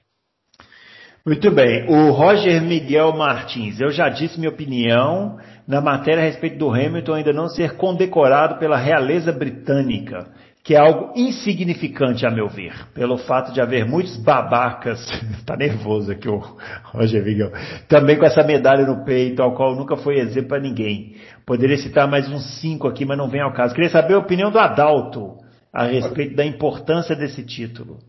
Eu, para mim, não tem importância nenhuma. Mas eu sou brasileiro, eu não sou inglês. Para eles tem importância. Você tem um quê de inglês? Eu acho que você deve ter um avô. Você tem uma ah, coisa, eu, eu, você eu, tem uma coisa britânica que... no, seu, no seu modo de. Não, não tenho nada. É, eu acho que o Adalto tá mais ali pro lado da Alemanha, hein? Ah, isso ele fala, fala fluentemente. Aliás, ele não traduziu ainda, né? O que, que é Ed Jordan é um canalha, ele não falou ainda para nós como se diz em alemão. Não é canalha, é outra coisa que eles É outra coisa. É eu tô tentando aliviar para manter o nível do programa. Né? Bom, é, eu acho que para eles, eu acho que o Hamilton vai ficar bem feliz se recebesse isso. Né? Isso é uma coisa para o cara, não é para os outros. Não importa, o, o, Hamilton e os outros que receberam não estão nem aí para o que os outros acham. Eles, se eles, esse, eles receberem isso, é, cavaleiro da ordem do Império Britânico, é uma, uma honraria na Inglaterra, no Reino Unido, né, não é só na Inglaterra, no Reino Unido, é uma honraria para poucos, entendeu? Então, é, lá isso é muito considerado. É um cara que, ele, quando ele torna-se Sir, ele vai nas cerimônias do palácio de Buckingham, vai nos eventos da rainha, sabe? O cara ele tem uma importância. Então, para eles lá é uma coisa é uma coisa importante. É, eu, eu acho que você matou a charada quando você disse que pela gente ser brasileiro é, é difícil a gente avaliar isso daí. Pode, né? mas a gente não tem como avaliar tanto, isso. Por que, que a gente se importa tanto com isso, hein? É, eu não sei também. Talvez ele mesmo não esteja se importando tanto, né? É, essa, essa, é até, essa, é até, a pergunta que eu fiz para ele na entrevista coletiva do ano passado. Enfim, tá até lá no meu uhum. Twitter, lá sabe? É, do reconhecimento dele. Eu não tenho a menor dúvida que esse título vai vir. Depois que ele parar, uhum. quando ele já tiver as barbinhas brancas. Pode ser muito tarde? Pode ser, mas esse título vai vir. O Hamilton é possivelmente o maior esportista da história da Inglaterra. É possivelmente, ele pode, ele pode ampliar isso. Evidentemente que vai vir um dia. Um dia vai vir, não se preocupem. É. Sim, vai, Ó, vir, vai vir. Eu, eu, só que, Bruno, eu acho que, ele, eu acho que eles dão importância sim, viu? Quem? O cara que recebe isso dá importância. Ah, sim. Não, lógico. sim, pra eles é um título. Sim, pra eles. É, é o, eu, o que eu disse é que eu acho que você foi cirúrgico quando você disse que a gente não consegue ah, é. avaliar é. isso. Consegue né? mesmo. É difícil. É. Isso Difícil é a gente avaliar isso daí. Ô, Adalto, o Plínio Rodrigues quer saber se a Mercedes tivesse usado o sistema DAS nessa corrida, sofreria tanto. E a Gabriela. Ô, Plínio, a Mercedes não sofreu tanto assim, não, que ele ficou em primeiro e segundo. A Gabriela Trindade, ela quer saber se a Mercedes usou o DAS na corrida. E aí? Usou ou não usou essa porcaria, ô, Adalto? Não, eles tiraram isso? fora. Tirou, né? Não, Tirou eles tiraram no treino, mas depois recolocaram. Eles tiraram na sexta. Mas ah, depois recolocaram. Agora não sei se usaram, enfim. Pelo menos essa informação que eu tive. Não, não, não usaram, senão eles iam sofrer naquela, na, na primeira volta daquele jeito. Não iam sofrer daquele jeito. A, a, primeira volta da Mercedes foi patética, justamente porque não aqueceu o pneu. Aí quando o pneu aqueceu, tchau para todo mundo. Então eles, eles não usaram. Mas o asfalto é liso, a chuva caindo. Poxa, Sim, mas isso, aí, isso aí é para todo mundo. Isso aí é para todo mundo. Mas Sim. eles têm um sistema que para, né, para que, que, vamos, vamos dizer, eles têm um sistema contra isso. É, eles não usaram esse sistema e o tanto é que o carro nas, nas duas primeiras voltas tomou, foi tomando, né? Tomou de McLaren, tomou, foi tomando, entendeu? Foi ficando. Então, é, o, o, o Sainz, inclusive, falou que nunca imaginou que ia passar tão fácil pelas duas Mercedes. Falou que não foi nem ultrapassagem aquilo. Foi uma passagem, entendeu? Foi como se estivesse passando um retardatário. Que eles estavam muito lentos. Falou a ultrapassagem que, deles principalmente no... o Hamilton estava extremamente lento. É. A ultrapassagem dele no Hamilton por fora ali foi, foi bonita, hein? Ô Adalto, o Jacir Dalegrave quer saber se você sabe alguma coisa sobre a renovação do Hamilton. Não, não sei tinha comentado aqui na semana passada. Não, não sei nada. Uh, não sei, não tenho ideia. Não. A ideia minha é a que eu falei a semana passada. Eu acho que está tudo pronto, né? mas é um feeling meu, não, tem, não é informação. Eu acho que está tudo pronto. Assim que o Toto Wolff renovar o contrato dele com a Mercedes, dali um, três dias, uma semana, tem a assinatura do Hamilton também. É o que eu acho. O, ó, o Boca, ele quer saber o seguinte, tá perguntando pra gente que tem uma super memória é, é, mais ou menos, a memória seletiva, viu, Boca? Ah, eles Mas só ele lembram saber... de. Um só lembra de Johnny Herbert, o outro lembra dos anos 70 inteiro e não lembra de duas corridas atrás. É, verdade. É, é mais ou menos isso. Ele quer saber se a gente lembra de alguma corrida da era híbrida em que o Rosberg ultrapassou o Hamilton durante uma prova, no ritmo de corrida. Chegaram roda a roda para dividir uma curva. E aí, Fábio Campos, você acha que. Eu, eu, eu não lembro. Já estou respondendo aqui, não, não lembro eu não vou lembrar qual é a prova, mas eu me lembro de no finalzinho, 2016, eu me lembro de dizer no Café com Velocidade, é a primeira vez que o Rosberg ultrapassa o Hamilton na pista é, no braço.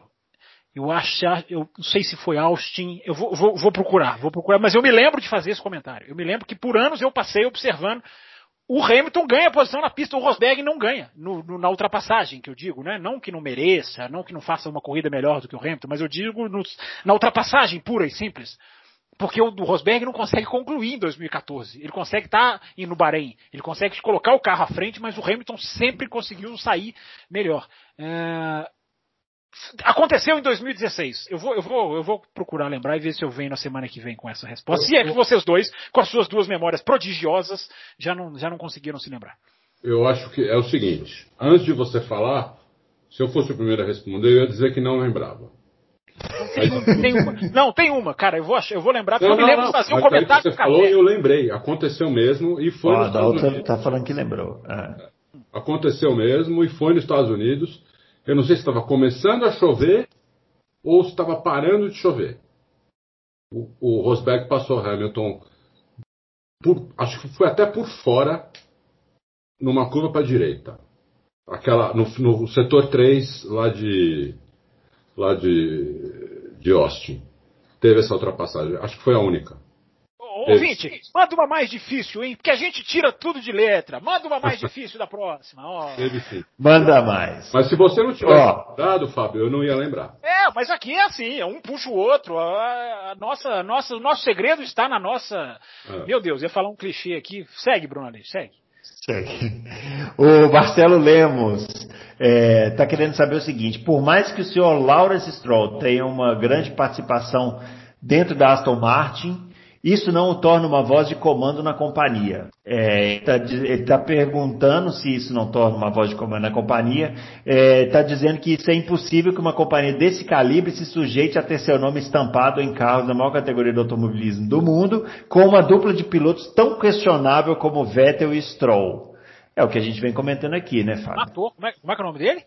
O Marcelo Lemos. Perfeito, Marcelo Lemos. Eu, eu já questionei, eu, eu usei palavras muito parecidas com essas suas é, como que a Aston Martin não, não exige os melhores pilotos disponíveis. É simplesmente essa questão que eu me apego.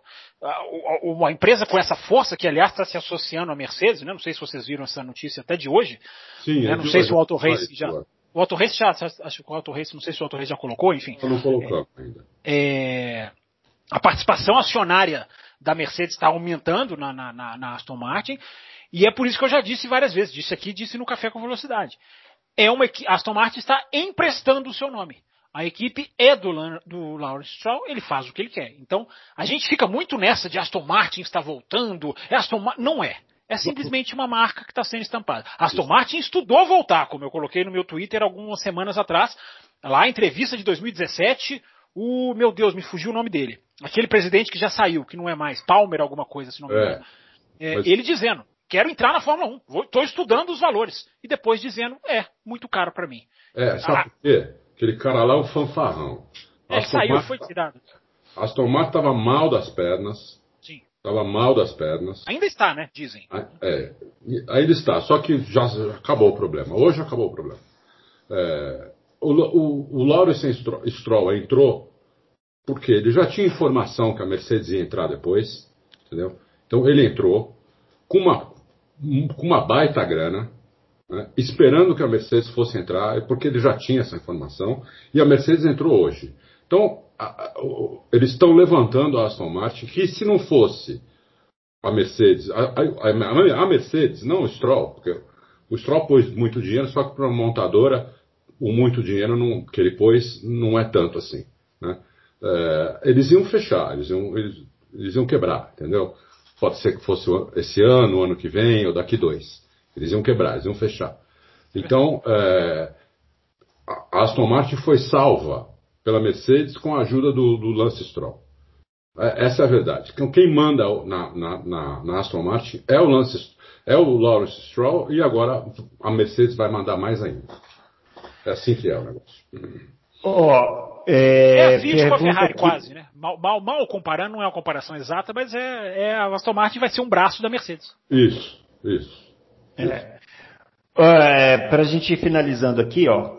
O Paulo André Lopes, vocês têm alguma informação sobre a transmissão da Fórmula 1 para o ano que vem? Li uma informação na Folha relatando que a TV Cultura está negociando os direitos de transmissão. E aí, Adalto, eu vi essa notícia também e fiquei bastante curioso. Como é que vai ser a transmissão da TV Cultura para a Fórmula 1? Narração do Lucas Silva Silva, talvez?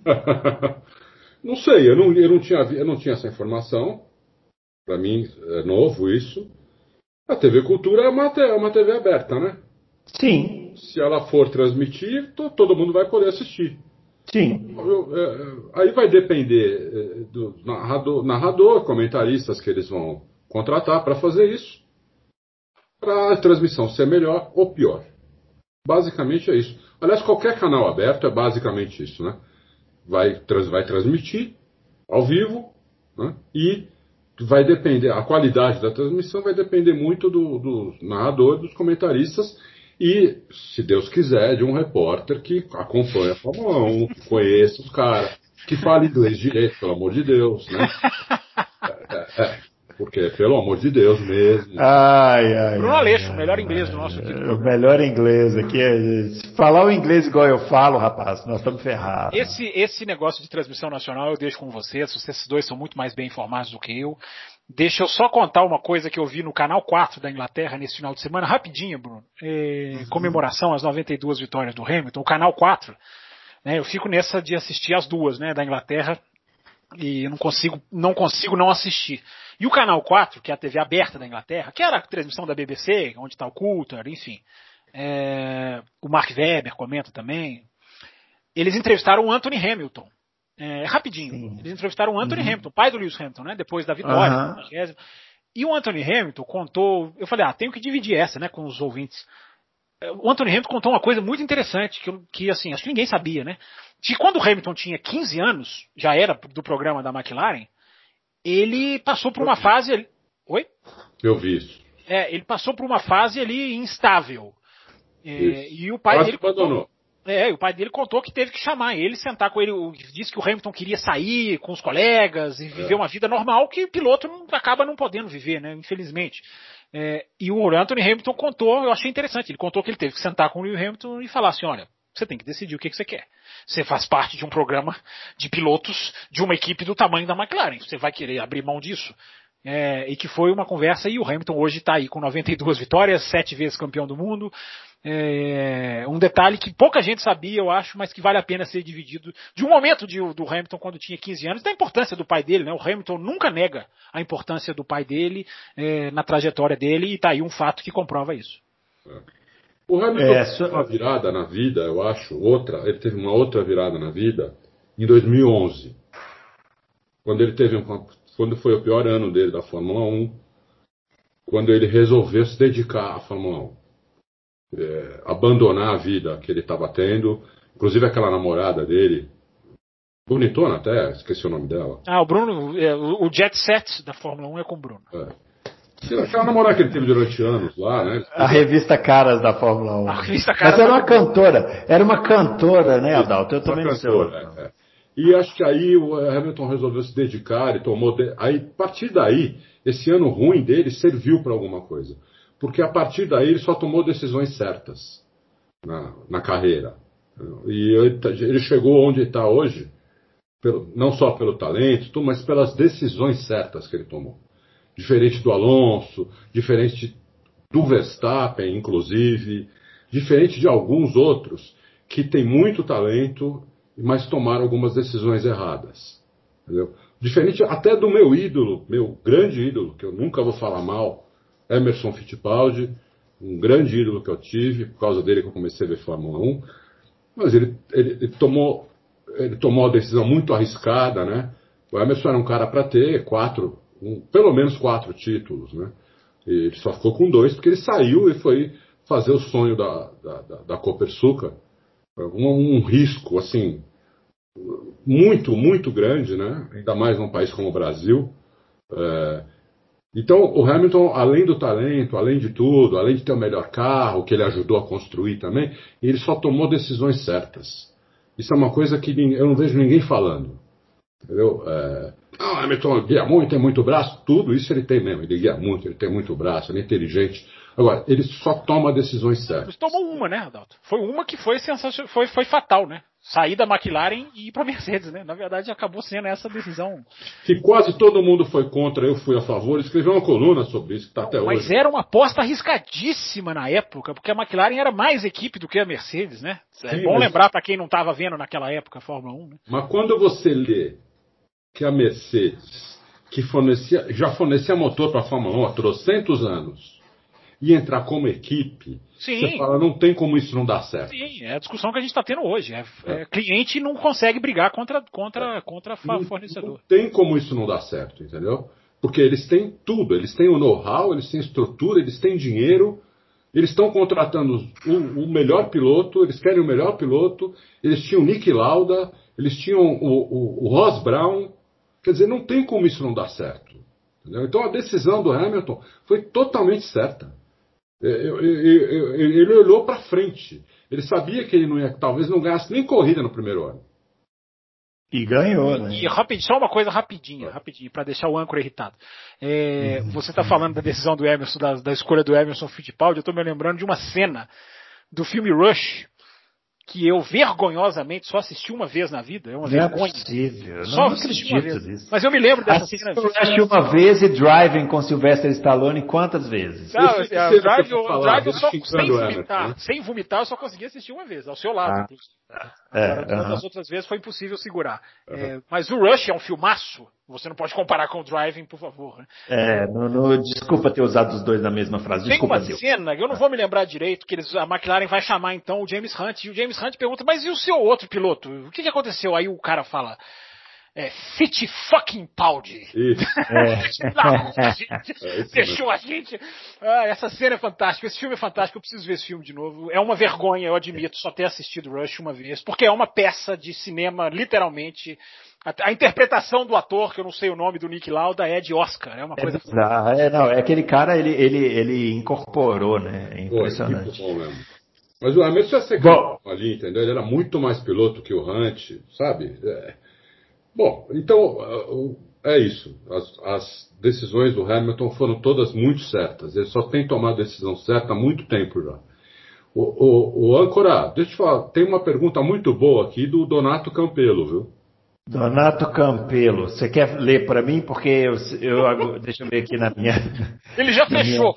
Minha... Donato Campelo, tá aqui. Fechou as perguntas. Eu não tenho o menor. Olha, ele quer saber o seguinte, ó, Fábio Campos que diz que atualmente a era dos carros, onde os carros são mais importantes que os pilotos, gostaria de apresentar a tabela dos GPs de Nürburgring de 84 a 2013. Já lembrei dessa pergunta. Ô, Donato Campelo, o problema é que a pessoa vai ter que ir lá na página de perguntas para ver a tabela. É. Mas ele está descrevendo aqui, ó, a diferença do oitavo colocado para o pole foi 2.8 segundos. Em 2013 a diferença cai para 1.8 segundos. Ou seja, mais de 40% apertado. Então nesse ano a diferença ficou somente em 1.1 segundos, menos da metade de 36 anos atrás. Considerando a tabela, é visível que os números são muito mais apertados hoje. Seria uma superioridade técnica somente ou um conjunto de fatores que levam uma equipe a um nível melhor de excelência? E aí, o Adalto, por que, que você selecionou essa pergunta que é muito boa mesmo? Não é? Ela é muito boa, né? Porque eu acho que a maioria das pessoas tem essa sensação, né? Que é, tem uma diferença maior hoje de carro do que tinha antes. Né? Eu, como eu sou velho, né? Como eu acompanho desde a década de 70, eu, eu, eu acho que não, eu concordo com, com o Donato Campelo. A diferença hoje é menor do que era. O, hoje, na década de 70, eles brigavam por segundos. Hoje eles brigam por décimos de segundo. Então é muito diferente. Sabe qual, mas você sabe qual que é a diferença que às vezes pode passar a impressão para as pessoas de que a, não tinha, não, não, a diferença hoje é maior? É que na realidade Antigamente existia um fator imprevisibilidade muito maior do que hoje. Porque antes quebrava. Porque os carros quebravam, os pilotos, o carro era muito mais cru, então o piloto cometia erro, batia, a pista não tinha estrutura, se você desse uma beliscada na grama ia no guarda-reio. Hoje não tem nada disso, né? Eu, eu acho que a impressão é essa, mas que a diferença é muito maior muito maior antigamente do que é hoje, isso também não tem a menor dúvida. Não tem a menor dúvida. A Nem precisa ir tão longe. Se você pegar o início dos anos 90 aí, é, você tinha corridas que o primeiro ganhava dando uma volta no terceiro. Era, era comum. Olha, a primeira vitória do Senna em Portugal, com chuva, em 10 voltas, ele tinha posto volta no quinto colocado. Em 10 voltas de corrida. Uhum. Quando você vê isso hoje?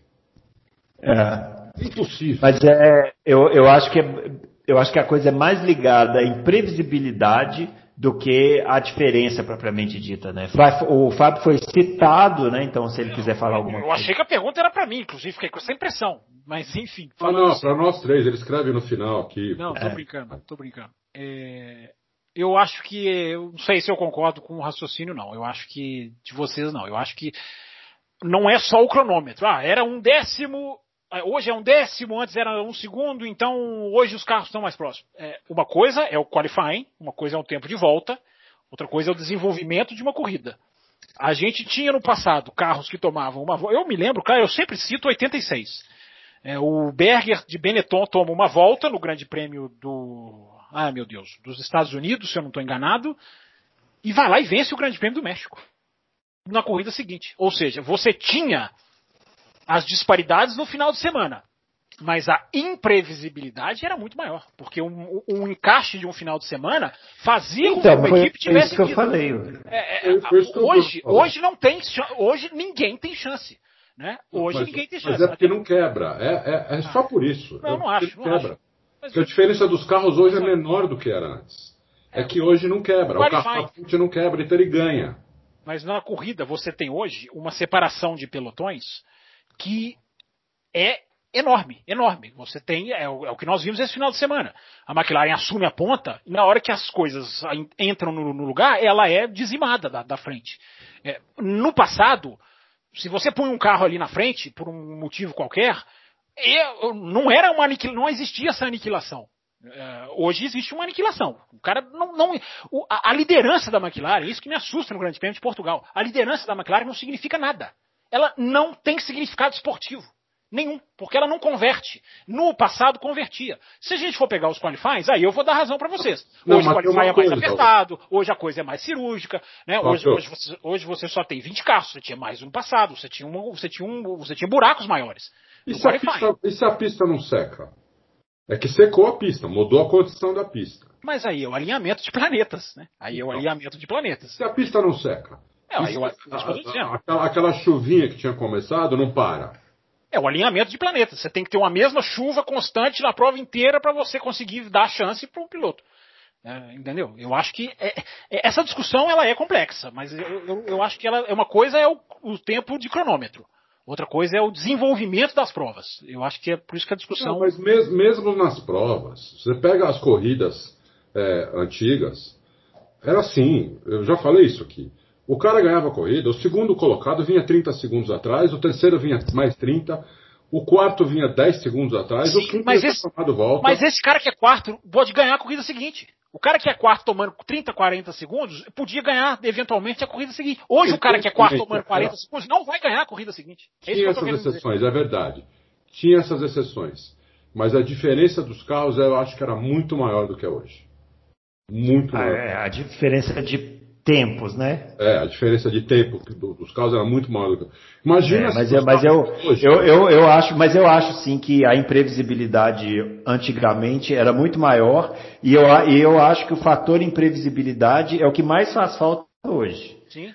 Porque é, é, é, é, voltar naquela mensagem que aquele é ouvinte falou do filho, né? É, é Pô, pai, mas é só o, pre, o, carrinho preto que ganha? É. é a resposta para a resposta para esse filho do nosso ouvinte, infelizmente, é é. É só o carrinho preto que ganha. Mas é porque isso é o progresso. Isso é o progresso, isso é a evolução da, da tecnologia. Hoje os carros eles, eles não quebram. Hoje os carros não quebram. A evolução da segurança. Hoje tem mais segurança. Eles não querem que nego morra. Então na década de 70 morria um cara por ano. Na década de 80 já morria um cara a cada quatro anos. Na década de 90 já morreu dois caras só. Na década inteira. Depois passou a morrer um, um por década. Entendeu? Porque eles não querem que os caras morram. Então a evolução está tá levando a isso. Agora, isso não quer dizer que os carros estão mais díspares do que eram. Ao contrário, os carros estão mais próximos. Só que, como nenhum quebra porque a evolução da tecnologia está fazendo isso, e como é, a evolução da segurança também permite alguns erros que antigamente não permitia, isso é uma evolução, isso não tem como parar. Entendeu? Eles vão tentar agora um regulamento novo, tudo novo, para os carros ficarem mais, mais ainda aparelhos do, do que são, mas eu aposto com vocês como as melhores equipes, eventualmente, depois de quatro, cinco, seis, sete, oito corridas, vai estar as três equipes na frente, que vai ser a, a, a, McLaren, a Mercedes, a Red Bull, a Ferrari. Entendeu? É isso que vai acontecer. Como acontece na Indy, que é praticamente uma categoria. Ela é monochassi e só tem dois motores. Só tem duas equipes que ganham. Ou é Penske ou é Chip Ganassi. Os últimos 20 campeonatos, elas ganharam quase todos, eventualmente ganhou Andretti. E é uma categoria monomarca, basicamente. É um chassi só para todo mundo. Só tem dois motores. Né? E só tem duas equipes que ganham. Automobilismo é assim, não tem jeito. Quem quer, eh, quem quer resultados diferentes toda hora, vê futebol. Futebol tem muita zebra. Não, Auto... pelo amor de Deus. Automobilismo não tem zebra. Não dá zebra no É difícil, é exceção. Às vezes dá, mas é exceção. Está acontecendo isso. Por isso que a gente tem que. Mas não é normal acontecer isso na MotoGP. Está acontecendo esse ano porque, como o Fábio falou, os planetas se alinharam para acontecer isso. O Valentino está em decadência, o Mark Marx se quebrou inteiro, entendeu? O outro lá que. O, o, o, o charado, Fábio, o Quartararo, que era para detonar, deu, deu, deu pane no, no cara, entendeu? Então, alinhou tudo para acontecer um campeonato maluco que cada um ganha uma corrida e o cara que está na frente não ganha corrida nenhuma. Que nem aconteceu na Fórmula 1 em 80 e, 81, não lembro? Quando ganhou o Keck Rosberg só com uma, só com uma vitória. 82. 2, 82. Isso, isso é exceção, isso não é a regra. A regra é o que nós estamos vendo. Automobilismo é assim. Se o filho perguntar, pai, só ganha o carro preto? Só ganha o carro preto com o piloto preto porque os dois são os melhores, meu filho. Alguém tem que, tem que superar esse aí para poder ganhar deles. Ele não, não, não, não dá zebra, entendeu? A não ser que alguém faça melhor. Automobilismo é isso. Quem fizer melhor ganha. Não é que nem futebol que você vê um time massacrando o outro, manda 10 bolas na trave, o goleiro faz milagre, o, o, juiz anula gol que não devia ter anulado, e no final do jogo aquele time que foi massacrado consegue achar um gol e ganha de 1 a 0. Todo mundo acha bacana. Eu também acho bacana. Mas isso não acontece no automobilismo, entendeu? Não acontece. Em categoria nenhuma, não é só na Fórmula 1. Em categoria nenhuma. Eu, eu falei da Indy, pega as outras vão lá e pegam as outras. Entendeu? É, automobilismo é assim. É Muito assim. bem. Vai deixar Bom, de ser em 2022, pode anotar. Pode anotar. É, o, vamos agradecer aqui o Ricardo, Tiago Prado, o Alisson Reiles, Galo de Tênis, belo nome, também me mandou pergunta. Danilo Duarte, Adalto, pergunta do Léo. Achei essa pergunta maravilhosa, queria encerrar com ela. Pergunta fora da Fórmula 1, mas é sobre carro. Caso continue trabalhando de casa, quantas vezes lavaram o seu carro desde o início da pandemia? o tempo estourado, compromisso e você fazendo essas perguntas. Ai, meu Deus. Ô, Léo, olha, eu acho que eu não lavo um carro desde que eu tinha 18 anos, rapaz. Agora, se a pergunta for mandar lavar, aí eu não sei também, teria que fazer a... Olha, eu, eu, eu, eu, quase, eu também não lavo o meu carro há muito tempo. Não faz tanto tempo assim, mas não, há muitos anos já que eu não lavo o carro. Eu mesmo lavando o carro. Ai, Esse ano, duas vezes eu mandei lavar o carro. O Bruno é um mentiroso. O Bruno é um mentiroso de marca maior. Eu já o vi lavando o carro. Eu já ouvi. É, mas você, você me conhece há 20 anos, então minha conta tá certa, porque deve ter sido lá no começo. Mas tem uma coisa. O, também hoje, uh... Sabe quantas vezes eu enchi o tanque do meu carro desde que começou a pandemia? Uh... Duas. É, é por aí também.